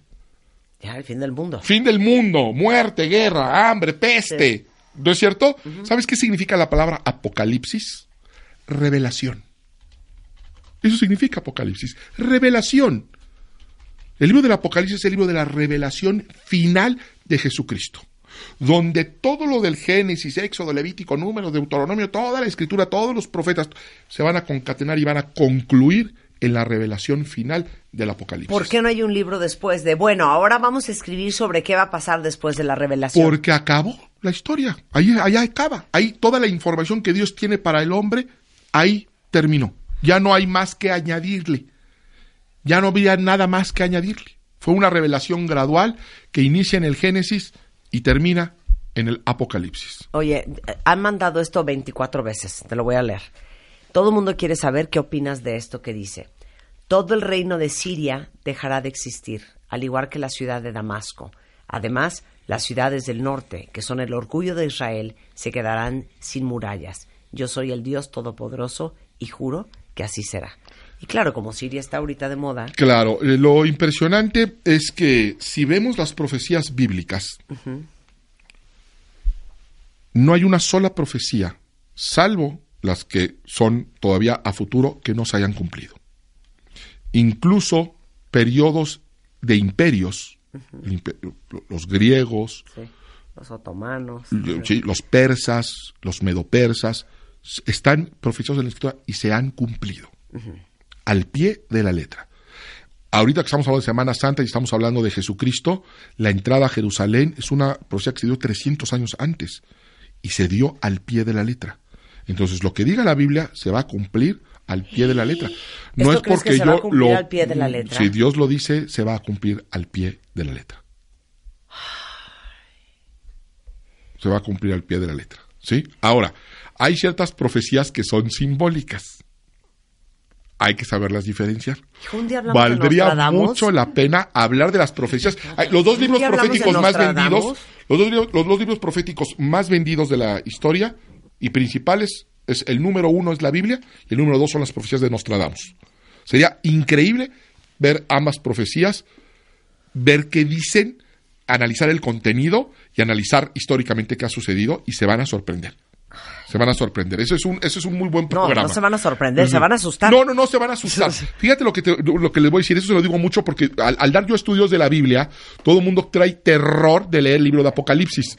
De hecho, hay gente que no abre el libro de Apocalipsis porque, le han- porque ven eso de guerra, contaminación, plaga, muerte. Fíjate lo que te voy a decir. El libro más hermoso de la Biblia, y son hermosísimos todos, en mi opinión, es el libro de Apocalipsis. Qué libro tan hermoso, qué promesas tan preciosas, qué imágenes tan increíbles viene el libro de Apocalipsis. Es una tristeza que no conozcamos y no estudiemos el libro de Apocalipsis. No, bueno, programa, contratado. Sí, programa. Apocalipsis. Contratado y hacemos Apo- Apocalipsis Es una solamente. belleza de libro. Ok. Uy, sí, qué padre, ¿eh? Vas a ver, cuando se hable de lo que va a venir, el cielo, cómo es, qué va a haber, qué no va a haber, porque luego pensamos que el cielo es un... Yo cuando durante muchos años dije, a ver, ¿yo para qué me quiero la vida eterna? Para pasármela con un cuerpo etéreo, con alitas y un arpa tocando en el cielo, francamente, me suena aburrido. Claro. Francamente. Rocío. Bueno, nada que sí. ver. Rocío, no se van a estar repitiendo las clases, ¿Qué ¿eh? quiere- qué dice? O sea, si no puso atención, consulte su podcast. Es que Rocío dice, ¿por qué si Jesús viene a entregar su vida en el momento de la crucifixión, nos ha abandonado? Es que eso ya lo, pregunté hace como una hora, pero ya contéstale a Rocío antes. Bueno, no nos ha abandonado. Está con nosotros en todo momento hasta el fin de nuestros días. Él vino a reconciliarnos con Dios, pero si nosotros, dice la Escritura, acércate a Dios y Dios se acercará a ti. Dios ya hizo lo inconcebible, Dios ya hizo lo imposible, venir y pagar para nuestros pecados. Ahora nos corresponde a nosotros acercarnos a Dios, pero no el Dios religioso, no un Cristo latinoamericano, no el Cristo de las películas de, de Enrique Rambal, no, a Jesucristo el vivo y ese está manifestado únicamente en su palabra Y en nosotros. No, y nosotros tenemos una relación con él Claro, por supuesto. Entonces, los Cerramos abandonados corchete. somos nosotros. nosotros somos los que hemos abandonado Claro. a Dios Ok, cerramos corchete. Después de la última cena, ¿qué hace Jesús? De eso vamos a hablar regresando con el pastor Mauricio Sánchez. No se vayan. Escuchas lo mejor de Marta de Baile. Solo por W Radio. Estamos de vuelta. Estás escuchando lo mejor de Marta de Baile. Lo Regresamos. Bonita canción de inspiración, qué bonita. 12.05 de la tarde en W Radio. Nos pareció muy propio dar clases del behind the scenes de la Semana Santa con el pastor cristiano Mauricio Sánchez Scott. O sea, ¿qué pasó en la Semana Santa? ¿Qué onda con la vida de Jesús? ¿Qué día fue qué? Y hoy, en este momento, vamos ya en el jueves de la última cena, cuando Judas Iscariote se sale de la última cena, porque es obvio que él era el que iba a traicionar a Jesús, y ahí vamos. Falta, obviamente, qué pasó después de la última cena. Vamos a hablar del viernes, del sábado y el domingo de resurrección. Mauricio, por favor. sale de- Maestro, adelante. Maestro. se va Judas ya a- sale del, del- del lugar donde se está llevando a cabo la, la última cena y Jesús se va, dice la escritura, como era su costumbre a orar. Jesucristo era un hombre que acostumbraba a orar y que acostumbraba a orar en los mismos lugares. Es- Esa es la manera, era tan sistemático en su forma de orar y en sus costumbres y en su disciplina espiritual que Judas sabía dónde encontrarlo, iba a saber dónde iba, dónde iba a estar más adelante. Así que se va a orar, se va al huerto de Getsemaní y ahí es donde empieza eh, a angustiarse en gran manera. Es eh, interesante que Getsemaní significa prensa de olivos. Al olivo para que pudiera dar su aceite se le aplicaba Al una monte gran de los olivos. Sí, una, era un monte de los olivos, huerto del Getsemaní, que es una, eh, significa prensa de olivos, porque por presión es que le sacaban el, el, el aceite a- al fruto. Y no creo que sea casualidad, creo que es el lugar donde Jesús va a sentir la mayor presión eh, previo a su muerte, a su O sea, imagínense qué miedo. Dice que se angustió hasta la muerte. Empezó a sudar eh, sangre, lo cual es una condición eh, eh, clasificada médicamente cuando hay una gran, gran, un gran nivel de ¿Cómo estrés. se llaman los. Ay, ¿cómo se llaman?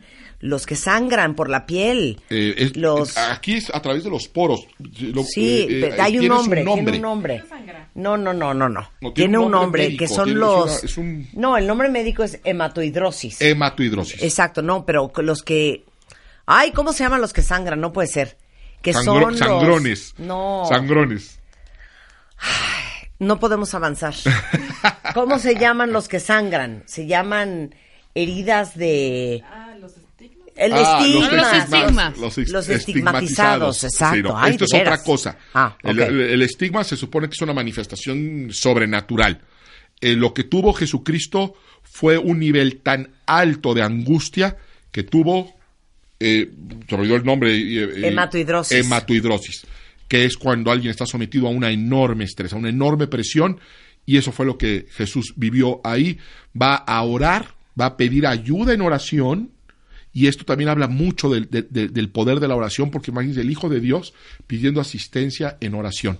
Quizá nosotros sería sabio y prudente pedirle a nuestros amigos que oren por nosotros cuando estamos en momentos de, de necesidad, en momentos de angustia, porque la Biblia nos muestra el enorme poder que hay en la oración para que Jesucristo, siendo el Hijo de Dios, pidiera asistencia en oración a sus amigos. Sería una buena idea hacer nosotros lo mismo. Y ahí es donde, eh, bueno, le van a fallar también a Jesús, sus más allegados, van a quedar dormidos, él los va a ir a despertar en dos ocasiones y llegan ya a arrestarlo.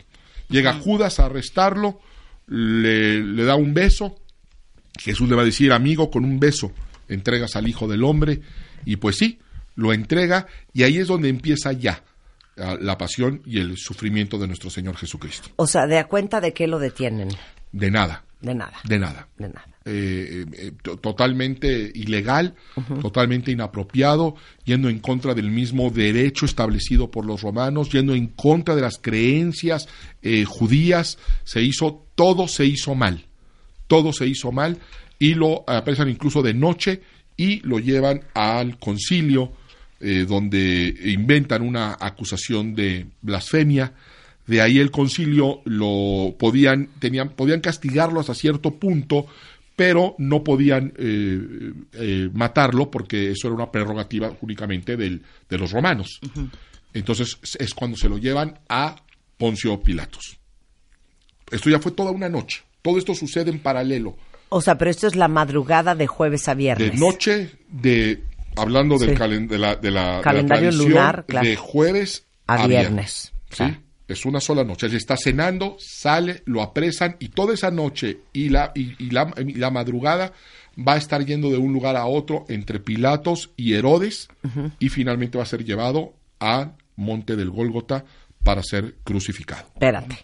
¿En qué momento Pedro lo traiciona? Eh, justo Lo en el niega. momento donde está siendo trasladado en- entre el Sanedrín y Pilatos, Pilatos y Herodes, Pedro lo va siguiendo. Todos los, todos los discípulos huyeron, todos salieron corriendo. El único que no fue Pedro, que fue siguiéndolo. Y en un momento está afuera, mientras Jesús está siendo eh, interrogado, y él está afuera, y una criada lo reconoce y le dice, tú eres de los que estaban con Jesús. Y él dice, no, no, no, yo no soy de esos, me estás confundiendo. Dice, no, sí, tú eres. No. Finalmente, no, sí, cómo no, tu- hasta tu modo de hablarte delata, se ve que eres Galileo. Y él ahí es cuando va ya a negar a Jesús, escucha cantar el gallo, recuerda y llora amargamente. Aquí lo que es muy interesante es por qué Pedro va a negar a Jesús. La respuesta obvia sería por miedo. O sea, pues por miedo, sintió miedo, pues estaba en una situación muy complicada. Sin embargo, recordemos que apenas unas horas antes, horas, ¿eh? Jesús había sido arrestado. Y, había, y, allá- y para el arresto llegó, la, imagínense la guardia romana, esos centuriones que vemos con su casco romano, y eso da miedo, ¿no? Y llegaron con, con los máximos líderes espirituales a arrestarlo. O sea, la máxima autoridad espiritual, los sumos sacerdotes, y la máxima autoridad militar, los romanos, llegan a arrestar a Jesús. Todos corren, pero hubo un discípulo y solamente uno que lo defendió. Agarró una espada y le dio, que hasta le voló la oreja a un soldado. ¿Recuerdan? ¿Quién fue ese discípulo? Fue Pedro. Pe- Pedro, fíjense qué acto de valentía ante los romanos, ante los eh, eh, soldados romanos. Defiende al maestro. En un episodio anterior, todos los discípulos sintieron miedo en una barca. Conocemos ese episodio porque vieron una, una imagen que se aproximaba y Jesús le di- iba caminando sobre el agua y le dice a sus discípulos, vengan. Y solamente uno se aventó y lo siguió. ¿Quién fue? Pedro. Pedro. ¿sí? Arrestan a Jesús el único que lo defiende es Pedro, y vuelvo a repetir, enfrentándose a, a una eh, pelotón romano, y el único que lo sigue es Pedro nuevamente. Lo que les quiero decir es que no coincide la personalidad de Pedro con el miedo, porque si alguien era arrojado, si alguien era valiente y si alguien era bravo, era Pedro. Entonces cuestionas que lo haya negado. No, no que lo negó cuestiono de ninguna veces. manera, eh, eh, sino que hay que saber por qué lo negó. Y porque ahí hay una enseñanza para nosotros. Fíjense que el Pedro valiente, el Pedro arrojado, el Pedro defensor, el Pedro que no estuvo, estuvo dispuesto a dar su vida en contra de las potencias, era un Pedro que estaba junto a Cristo. Cuando es separado de Jesús y él se hace pasar como un como lo que no era, delante de enemigos de Dios, de enemigos de Cristo, escuchando todo lo que hablaban de él, lo tocó en su espíritu de tal manera que lo empezó a negar. Y fíjense, cuando lo niega lo va a negar porque lo estaba acusando una criada del sumo sacerdote. Él se acababa de enfrentar al sumo sacerdote y se sostuvo. ¿Qué me habla de eso? El impacto que tiene la gente que nos rodea en nuestro espíritu. Eso es lo que me habla eso. El profundo impacto que puede tener la gente que nos rodea en nuestra fe. Si le pegó y le impactó a Pedro, pues quizá nos pega y nos impacta a nosotros, ¿no creen? A Hay ver, que- a hay ver, que checar. Preguntan aquí dos cosas. Primero, que si puedes explicar quién es eh, Poncio Pilatos. Ujú. Poncio Pilatos, el la manera de gobernar de Roma era poner un gobernador por parte de Roma, viendo por los intereses de Roma, que ese era Poncio Pilatos.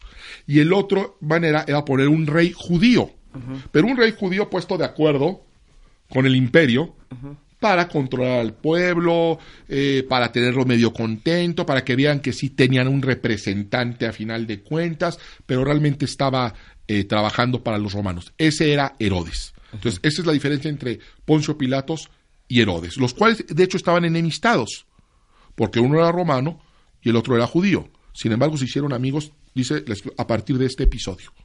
Ok, entonces, Jesús pasa el resto de la madrugada encerrado en el, en el palacio de Caifás. Ajá, sumo sacerdote y, y directo- y- y el Sanedrín, que era el consejo espiritual, la autoridad espiritual. ¿Sí? Cuando determinan que es culpable, Porque él se está haciendo pasar por el Hijo de Sí, Dios. lo acusan de dicen, blasfemia. este timador. así es, lo acusan de blasfemia, lo envían con Poncio Pilatos. Dice, ¿y qué sucede aquí con este hombre? No, pues que está blasfemando. ¿Qué dice? No, dice, pero a ver qué pasó, qué ha hecho.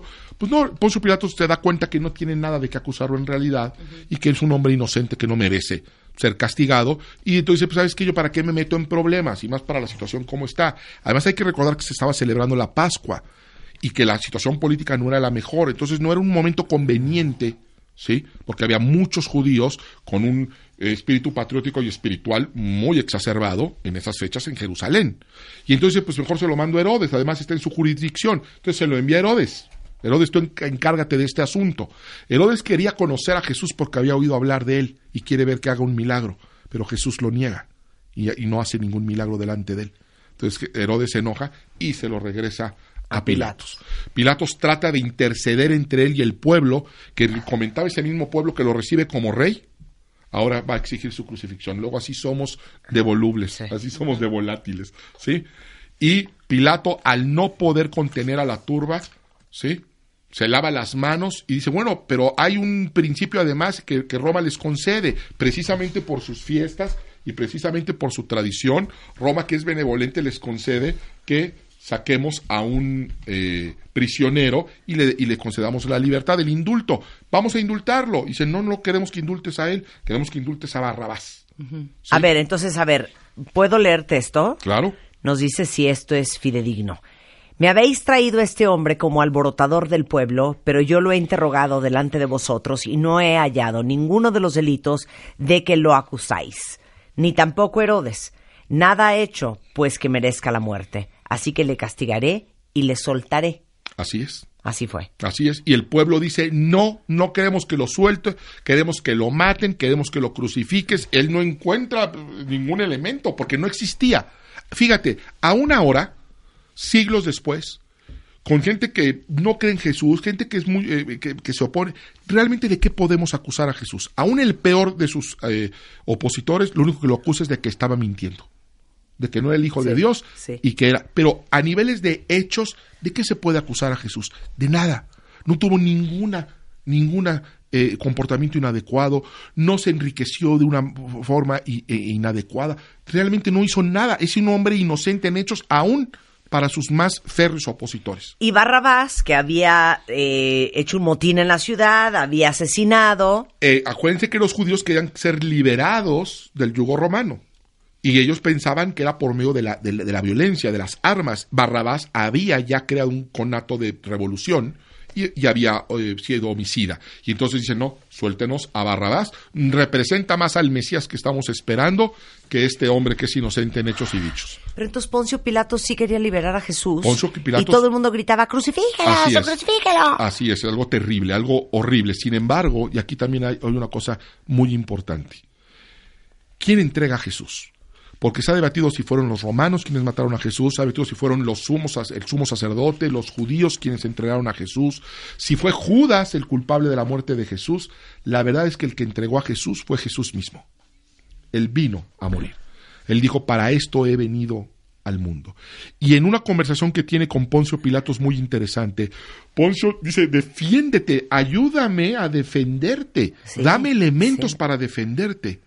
Dice, ¿qué, qué- no te das cuenta que en mis manos está tu vida o tu muerte? ¿No te estás dando cuenta de eso, Jesús de Nazaret?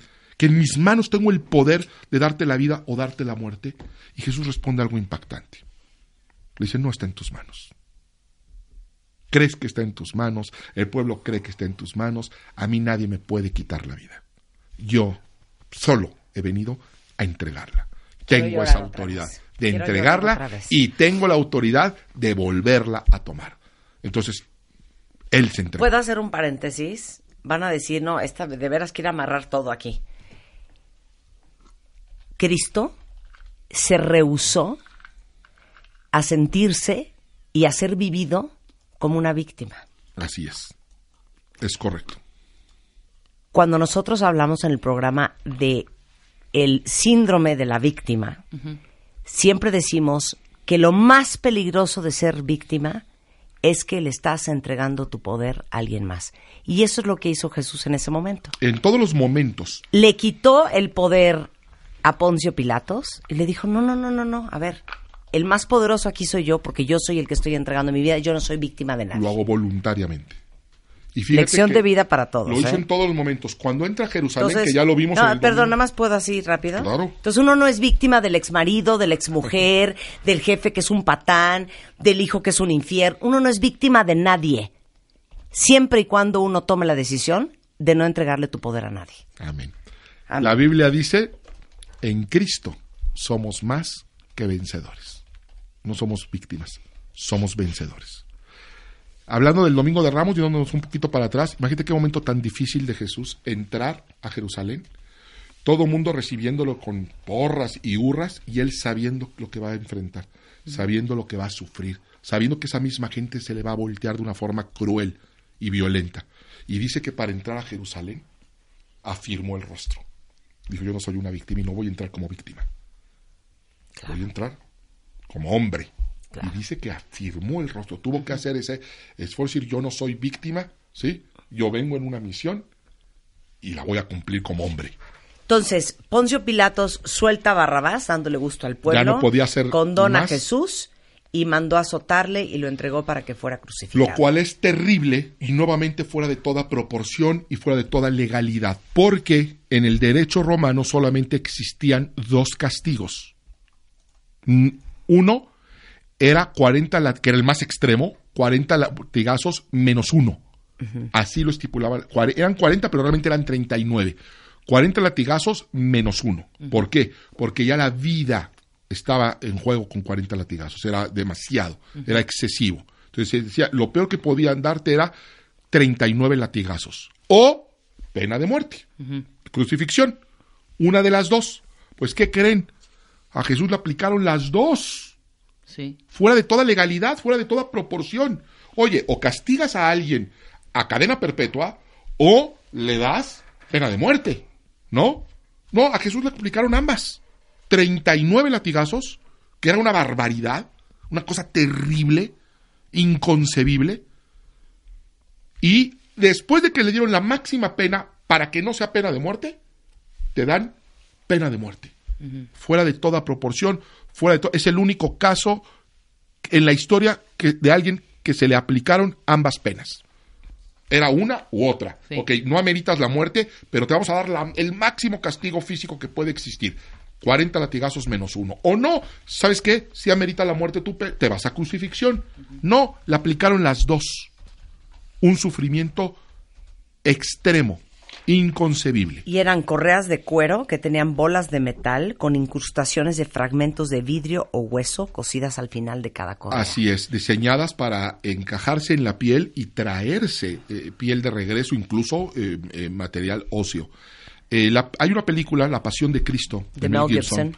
que es la que mejor eh, ejemplifica y se queda corta, aún así, de lo que Cristo pudo haber sufrido en esos momentos. Fue algo terrible. Dio hasta la última gota de su sangre, realmente por nada más decir que era el Hijo de Dios algo terrible. Y de ahí es crucificado, es llevado al Gólgota, donde va a ser crucificado junto a dos eh, criminales, y él sigue cumpliendo cabalmente con su misión de pagar por los pecados de, de- de la humanidad y al mismo tiempo cumpliendo con todas y cada una de las profecías. Otra muestra del increíble carácter del maestro es que estando ya crucificado, hecho pedazos, dice que no se podía incluso reconocer el rostro, lo tenía desfigurado porque además lo golpearon, lo Ya escupieron, quiero llorar. se burlaron, es terrible, es, sí, es, es, es, es- es verdaderamente terrible cuando veamos eh, e- esa película, que es una película, ¿sí? que no le llega a lo que realmente sucedió, te darás cuenta del amor que Cristo tiene. ¿Y sabes qué es lo más increíble? Y esto sí es, es muy conmovedor, que uno dice, ¿qué estaba pensando Jesucristo? La Biblia dice que cuando estaba en la cruz, tenía él un gozo puesto delante de él, en medio de, de estar deformado de, de los golpes, en medio de estar desangrándose literalmente, de estarse muriendo de asfixia, dice que tenía un gozo puesto delante de él. Tenía una imagen mental que le causaba gozo. ¿Saben cuál era esa imagen mental que le causaba gozo? Las vidas que iba a rescatar. Eh, regresando del corte, vamos a hablar de este, las mujeres eh, en esta etapa tan dura de la vida de Jesús. Vamos a hablar de la sepultura, vamos a hablar, a hablar del domingo de resurrección. Todo eso regresando con el pastor cristiano Mauricio Sánchez Scott en W Radio. No se vaya. W Radio. Escuchas lo mejor de Marta de Baile. Solo por W Radio. Escuchas lo mejor de Marta de Baile. Solo por W Radio. Estamos de vuelta. Estamos en un programa especial del behind the scenes de toda la Semana Santa de la vida de Jesús con el pastor Mauricio Sánchez Scott, pastor cristiano. Eh, justamente, eh, ¿cuál será la mejor palabra? Revisitando, conmemorando, honrando, explicando. Todas esas. Todo, todas esas, todo lo que pasó en esta Semana Santa en la vida de Jesús. Em, nos quedamos en la crucifixión. Y algo que es muy interesante es el- los análisis médicos post-evento que se han hecho hasta el día de hoy en la razón por la cual murió Jesús en la cruz. Y la explicación médica es desde síndrome de estrés agudo, hipertensión arterial de origen psicosomático, anemia aguda por la cantidad de sangre que perdió, porque duró la, eh, él en la cruz tres horas, Varias horas. Más o Eh, menos. va a morir a las 3 de la tarde. anemia aguda por pérdida sanguínea, insuficiencia cardíaca congestiva, insuficiencia respiratoria aguda, síndrome pleural con derrame, que eso la pleura es lo que recubre los, los, eh, los Pulmones. shock por hi- hipotensión, infarto al miocardio y ruptura del ventrículo y muerte. Al final, el peso de su cuerpo le gana y eso es lo que lo, lo termina de asfixiar. Era una tortura, hay que entenderlo esto, que y, eh, además era una tortura, porque eh, si estabas colgado te lastimaban los clavos, entonces te levantabas con los pies para, pero eso te impedía respirar. Entonces te sofocabas y te volvías a tener que dejar colgar y eso te causaba dolor, te estaba desgarrando, entonces te volvías a levantar. Y así fue durante horas, algo terrible. Lo impresionante del carácter de nuestro Señor Jesucristo es que en medio de esa agonía y de ese sufrimiento inconmensurable, se mantuvo consciente. Hay un momento donde le ofrecieron una, una- un- un- un- algo que hacían con hierbas que medio embotaba los sentidos, ya los mismos eh, soldados pues eh, llegaban a sentir ya un poco de piedad por los eh, eh, la gente que estaba siendo crucificada y les ofrecían un conjunto de hierbas amargas que embotaba un poco los sentidos, o sea, los drogaban un poco. Se lo ofrecieron a Jesús y Jesús lo rehusó. Jesús dijo, voy a pasar por este trago cabalmente y en plena conciencia. Y fíjense, aún en la agonía, en, la, en el dolor terrible, estaba eh, al pendiente de su mamá y se la encargó a su, a su discípulo Juan. Fíjense nada más, en la cruz, sufriendo, le dice a Juan, Juan, por favor, encárgate de mi mamá. Mamá, te encargo que veas a Juan a partir de hoy como tu hijo. Lo cual así fue. Dice que desde ese mismo día, Juan lo to- la tomó como su mamá y se la llevó a vivir a, a su casa. Ahora, eh, todo esto de el trayecto desde que lo, lo clavan en la cruz hasta que llega al monte, que se cae tres veces, eso Es parte de la tradición que se ha ido eh, eh, pa- pasando. En la, en la escritura se, se viene que sí, le dieron su cruz a que la, a que la llevara al monte. Eh, la, asistencia de Simón de Sirene, en un momento dado donde ya flaqueaban las fuerzas de Jesucristo, pero, pero los lugares y las estaciones, como marca la tradición, no vienen en la Biblia. No se sabe, de hecho, exactamente por dónde pasó, porque luego uno visita Tierra Santa y nos enseñan que por ahí pasó. Eh, la, incluso la configuración de la ciudad era distinta. No se sabe exactamente eh, que haya sido en ese lugar, pero sí sucedió. y el consuelo a las mujeres de Jerusalén. Eso sí, Jesús lo, están llorando las mujeres por él y dice, no, no lloren por mí, no lloren por mí, eh, lloren por ustedes y por, y por sus hijos porque pues no saben lo que están haciendo. Las siete últimas palabras o frases de Jesús. Las dijo. Las dijo y cumpliendo con todas las profecías. De hecho, algunas dice que las dijo precisamente para cumplir la profecía que estaba en el Antiguo Testamento. Una de ellas, por ejemplo, tengo sed. Dice que lo dijo, claro que tenía sed, pero que lo dijo para, lo podría haber pensado. No, lo dijo para cumplir con la profecía. ¿sí? Y las últimas palabras fueron, consumado es, en tus manos, Padre, encomiendo mi espíritu. Y terminó la misión por la cual había venido a la tierra. Dijo, Padre, perdónalos porque no saben lo que No hacen. saben lo que hacen. Yo te aseguro, hoy estarás conmigo en el paraíso. Mujer, ahí tienes a tu hijo, ahí tienes a tu madre. Es, es, es- es- hablando de Juan, Dios mío, Dios mío, ¿por qué me has abandonado? así es. Eh, tengo sed, todo está cumplido y Padre, en tus manos encomiendo mi espíritu. Pero ¿por qué dijo, Dios mío, Dios mío, ¿por qué me has abandonado? Es algo terrible que de hecho ni siquiera podemos eh, llegar a entender. Estamos ahorita viendo y analizando el, el martirio, el sufrimiento físico al cual se fue sometido. Pero incluso ese sufrimiento es poco comparado al, al que sufrió espiritualmente, porque cargó con todos los pecados de la humanidad. Claro. En un cuerpo se cargó todos los pecados de la humanidad. Eh, el diablo tenía rienda suelta para eh, infligir daño espiritualmente y Dios vio el pecado, dice la Biblia, que se hizo maldición Jesucristo. Vio todo el pecado que porque Dios es un Dios justo y, alguien- y te tenía que pagar por ese pecado y Jesús en su perfección era el único que podía recibir toda esa maldición y por supuesto que se separa Pero de ¿por Dios. qué no sabía que Dios no lo había abandonado? Nunca que su había padre. sentido eso, nunca lo había sentido. Y es que literalmente en ese momento sí se separó. Porque no, Dios no podía tener comunión con el pecado. Para que nosotros pecadores podamos ahora tener comunión con Dios, necesitaba que alguien pagara el abandono, la ira de Dios. Y eso fue, Jesús- eso fue lo que hizo Jesucristo. Entonces muere Cristo en la cruz, Muere Cristo crucificado, amanece el día sábado, Eh, ahí es donde hay un traslape entre la tradición y el hecho histórico. ¿sí? Jesús estuvo tres días y tres noches enterrado. La tradición nos dice que fue el, el- el- muere el viernes, el sábado y para el domingo resucitó, lo que sería un día, día y, y unas horas. No fue así. Por eso comentábamos ya en otro bloque que realmente Jesús murió un miércoles y se cruzaron dos días de descanso. El sábado por la Pascua y el sabbat por el día sábado. Los dos se juntaron de miércoles a domingo. Jesús va a resucitar realmente un sábado por la tarde noche y esa es la razón por la cual cuando las mujeres van en domingo en la mañana a verlo, Jesús ya no, Ya no estaba. porque ya había resucitado. Entonces Jesús realmente, que es un tema que causa mucha controversia, muere un miércoles. Un miércoles a las 3 de la tarde. Para resucitar tres días y tres noches después, un sábado, él, por más o menos a esa hora. Y el domingo, él ya no estaba en la tumba. Esa es la razón por la cual cuando son, eh, se acerca la hora de eh, se acerca la hora del, del sábado, pero del sábado de la Pascua, un día eh, un día eh, de fiesta, ¿sí? Se van con las autoridades y por favor entréguenos el cuerpo de Cristo porque nosotros ya nos tenemos que encerrar por la fiesta, por Sí, el sí, sábado, pero no por el sábado de día de semana, sino por el sábado de día de descanso, por la fiesta de la Pascua. Claro. Y entonces mandan la orden de romperles los pies a los crucificados para acelerar la muerte.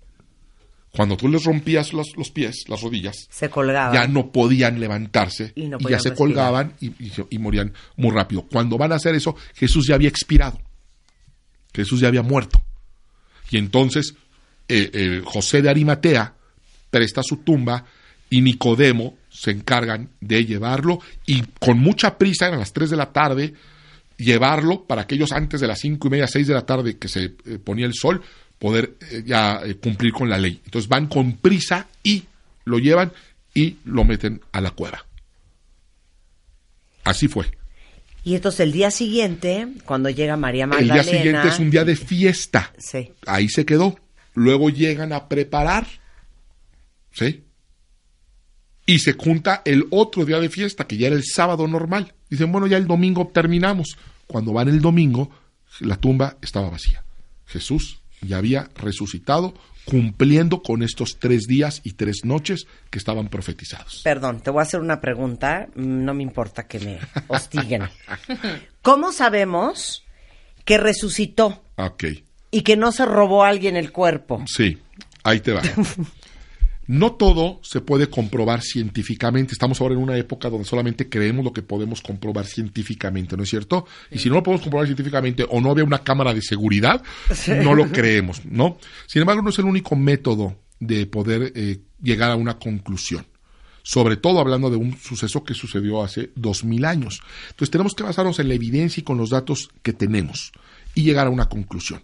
Porque podemos dudar de la resurrección de Cristo como podríamos dudar también de que Platón escribió o enseñó algo algún día, ¿se me explicó? Y pues a ver, demuéstramelo. No, pues tenemos que ir sobre la evidencia que hay. Eh, para mí, la evidencia más fuerte que existe es el cambio de vida de sus propios discípulos. Eso para mí es una evidencia. Discípulos de Jesús que cuando se sale de lo que ellos pensaban que era un rey que iba a traer la paz y que iba a, a liberarlos del yugo romano, es crucificado, golpeado, destrozado, despedazado, eh, crucificado y enterrado, que hacen lo que es lógico, esconderse, irse, guardarse y nunca más eh, volver a dar la cara.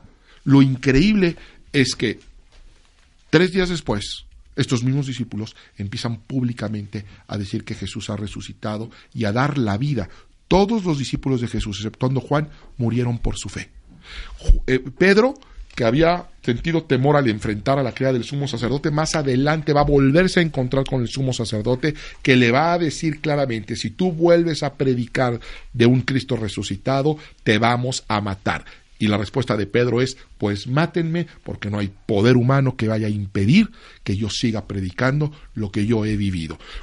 Cuando Pedro va a morir, lo van a crucificar. Fíjate. Y lo van a crucificar y dice, ah, eres muy cristiano, sigues mucho al maestro, pues te tenemos una buena noticia. Te vamos a matar igual que a tu maestro. Ya que tanto lo imitas, pues te vamos a matar igual. Vas a morir crucificado. Y Pedro dice, va, nada más les quiero pedir un favor, una última voluntad antes de morir. ¿Cuál quieres? No soy digno de morir como mi maestro. Crucifíquenme, pero crucifíquenme al revés, porque yo no puedo morir como mi maestro. Eso es una para mí una evidencia. Algo pasó, algo vieron, algo tan poderoso sucedió en la vida de estas personas que salieron a predicar y esa predicación que empezaron 12 personas ha llegado hasta estos días. Y hoy, abril estamos, 2017, sigue habiendo personas que siguen diciendo, dos mil años después, Cristo vive y Cristo cambió mi vida. Voy a llorar otra vez. Final thoughts. Algo bien interesante que platicábamos en el corte de la media fue el significado de la Semana Santa. Sí. Y nos hizo una pregunta ahorita Mauricio fuera del aire que todos nos quedamos, nadie pudo jamás contestarla. Pregúntasela a todos. Sí. ¿Qué hace santa la Semana Santa? ¿Qué es ser santo? ¿Qué significa la palabra santo? Porque la idea que nosotros tenemos de, de algo santo es algo perfecto, algo inmaculado, algo Puro. puro, algo sin pecado, ¿no es cierto? Sí, sí, sí. Entonces, a ver, imagínate un hombre santo. Pues, Pues así- alguien muy misericordioso Sí, más sí, muy misericordioso, ¿no? Y, y contemplativo. Y eso es lo que nosotros entendemos. Y milagroso. Y haciendo milagros, ¿no? Eh, eso es lo que nosotros entendemos como santo. O un lugar santo, sí, pues un lugar in- in- in- inmaculado. Virgen. Sí. La palabra santo no significa nada de eso.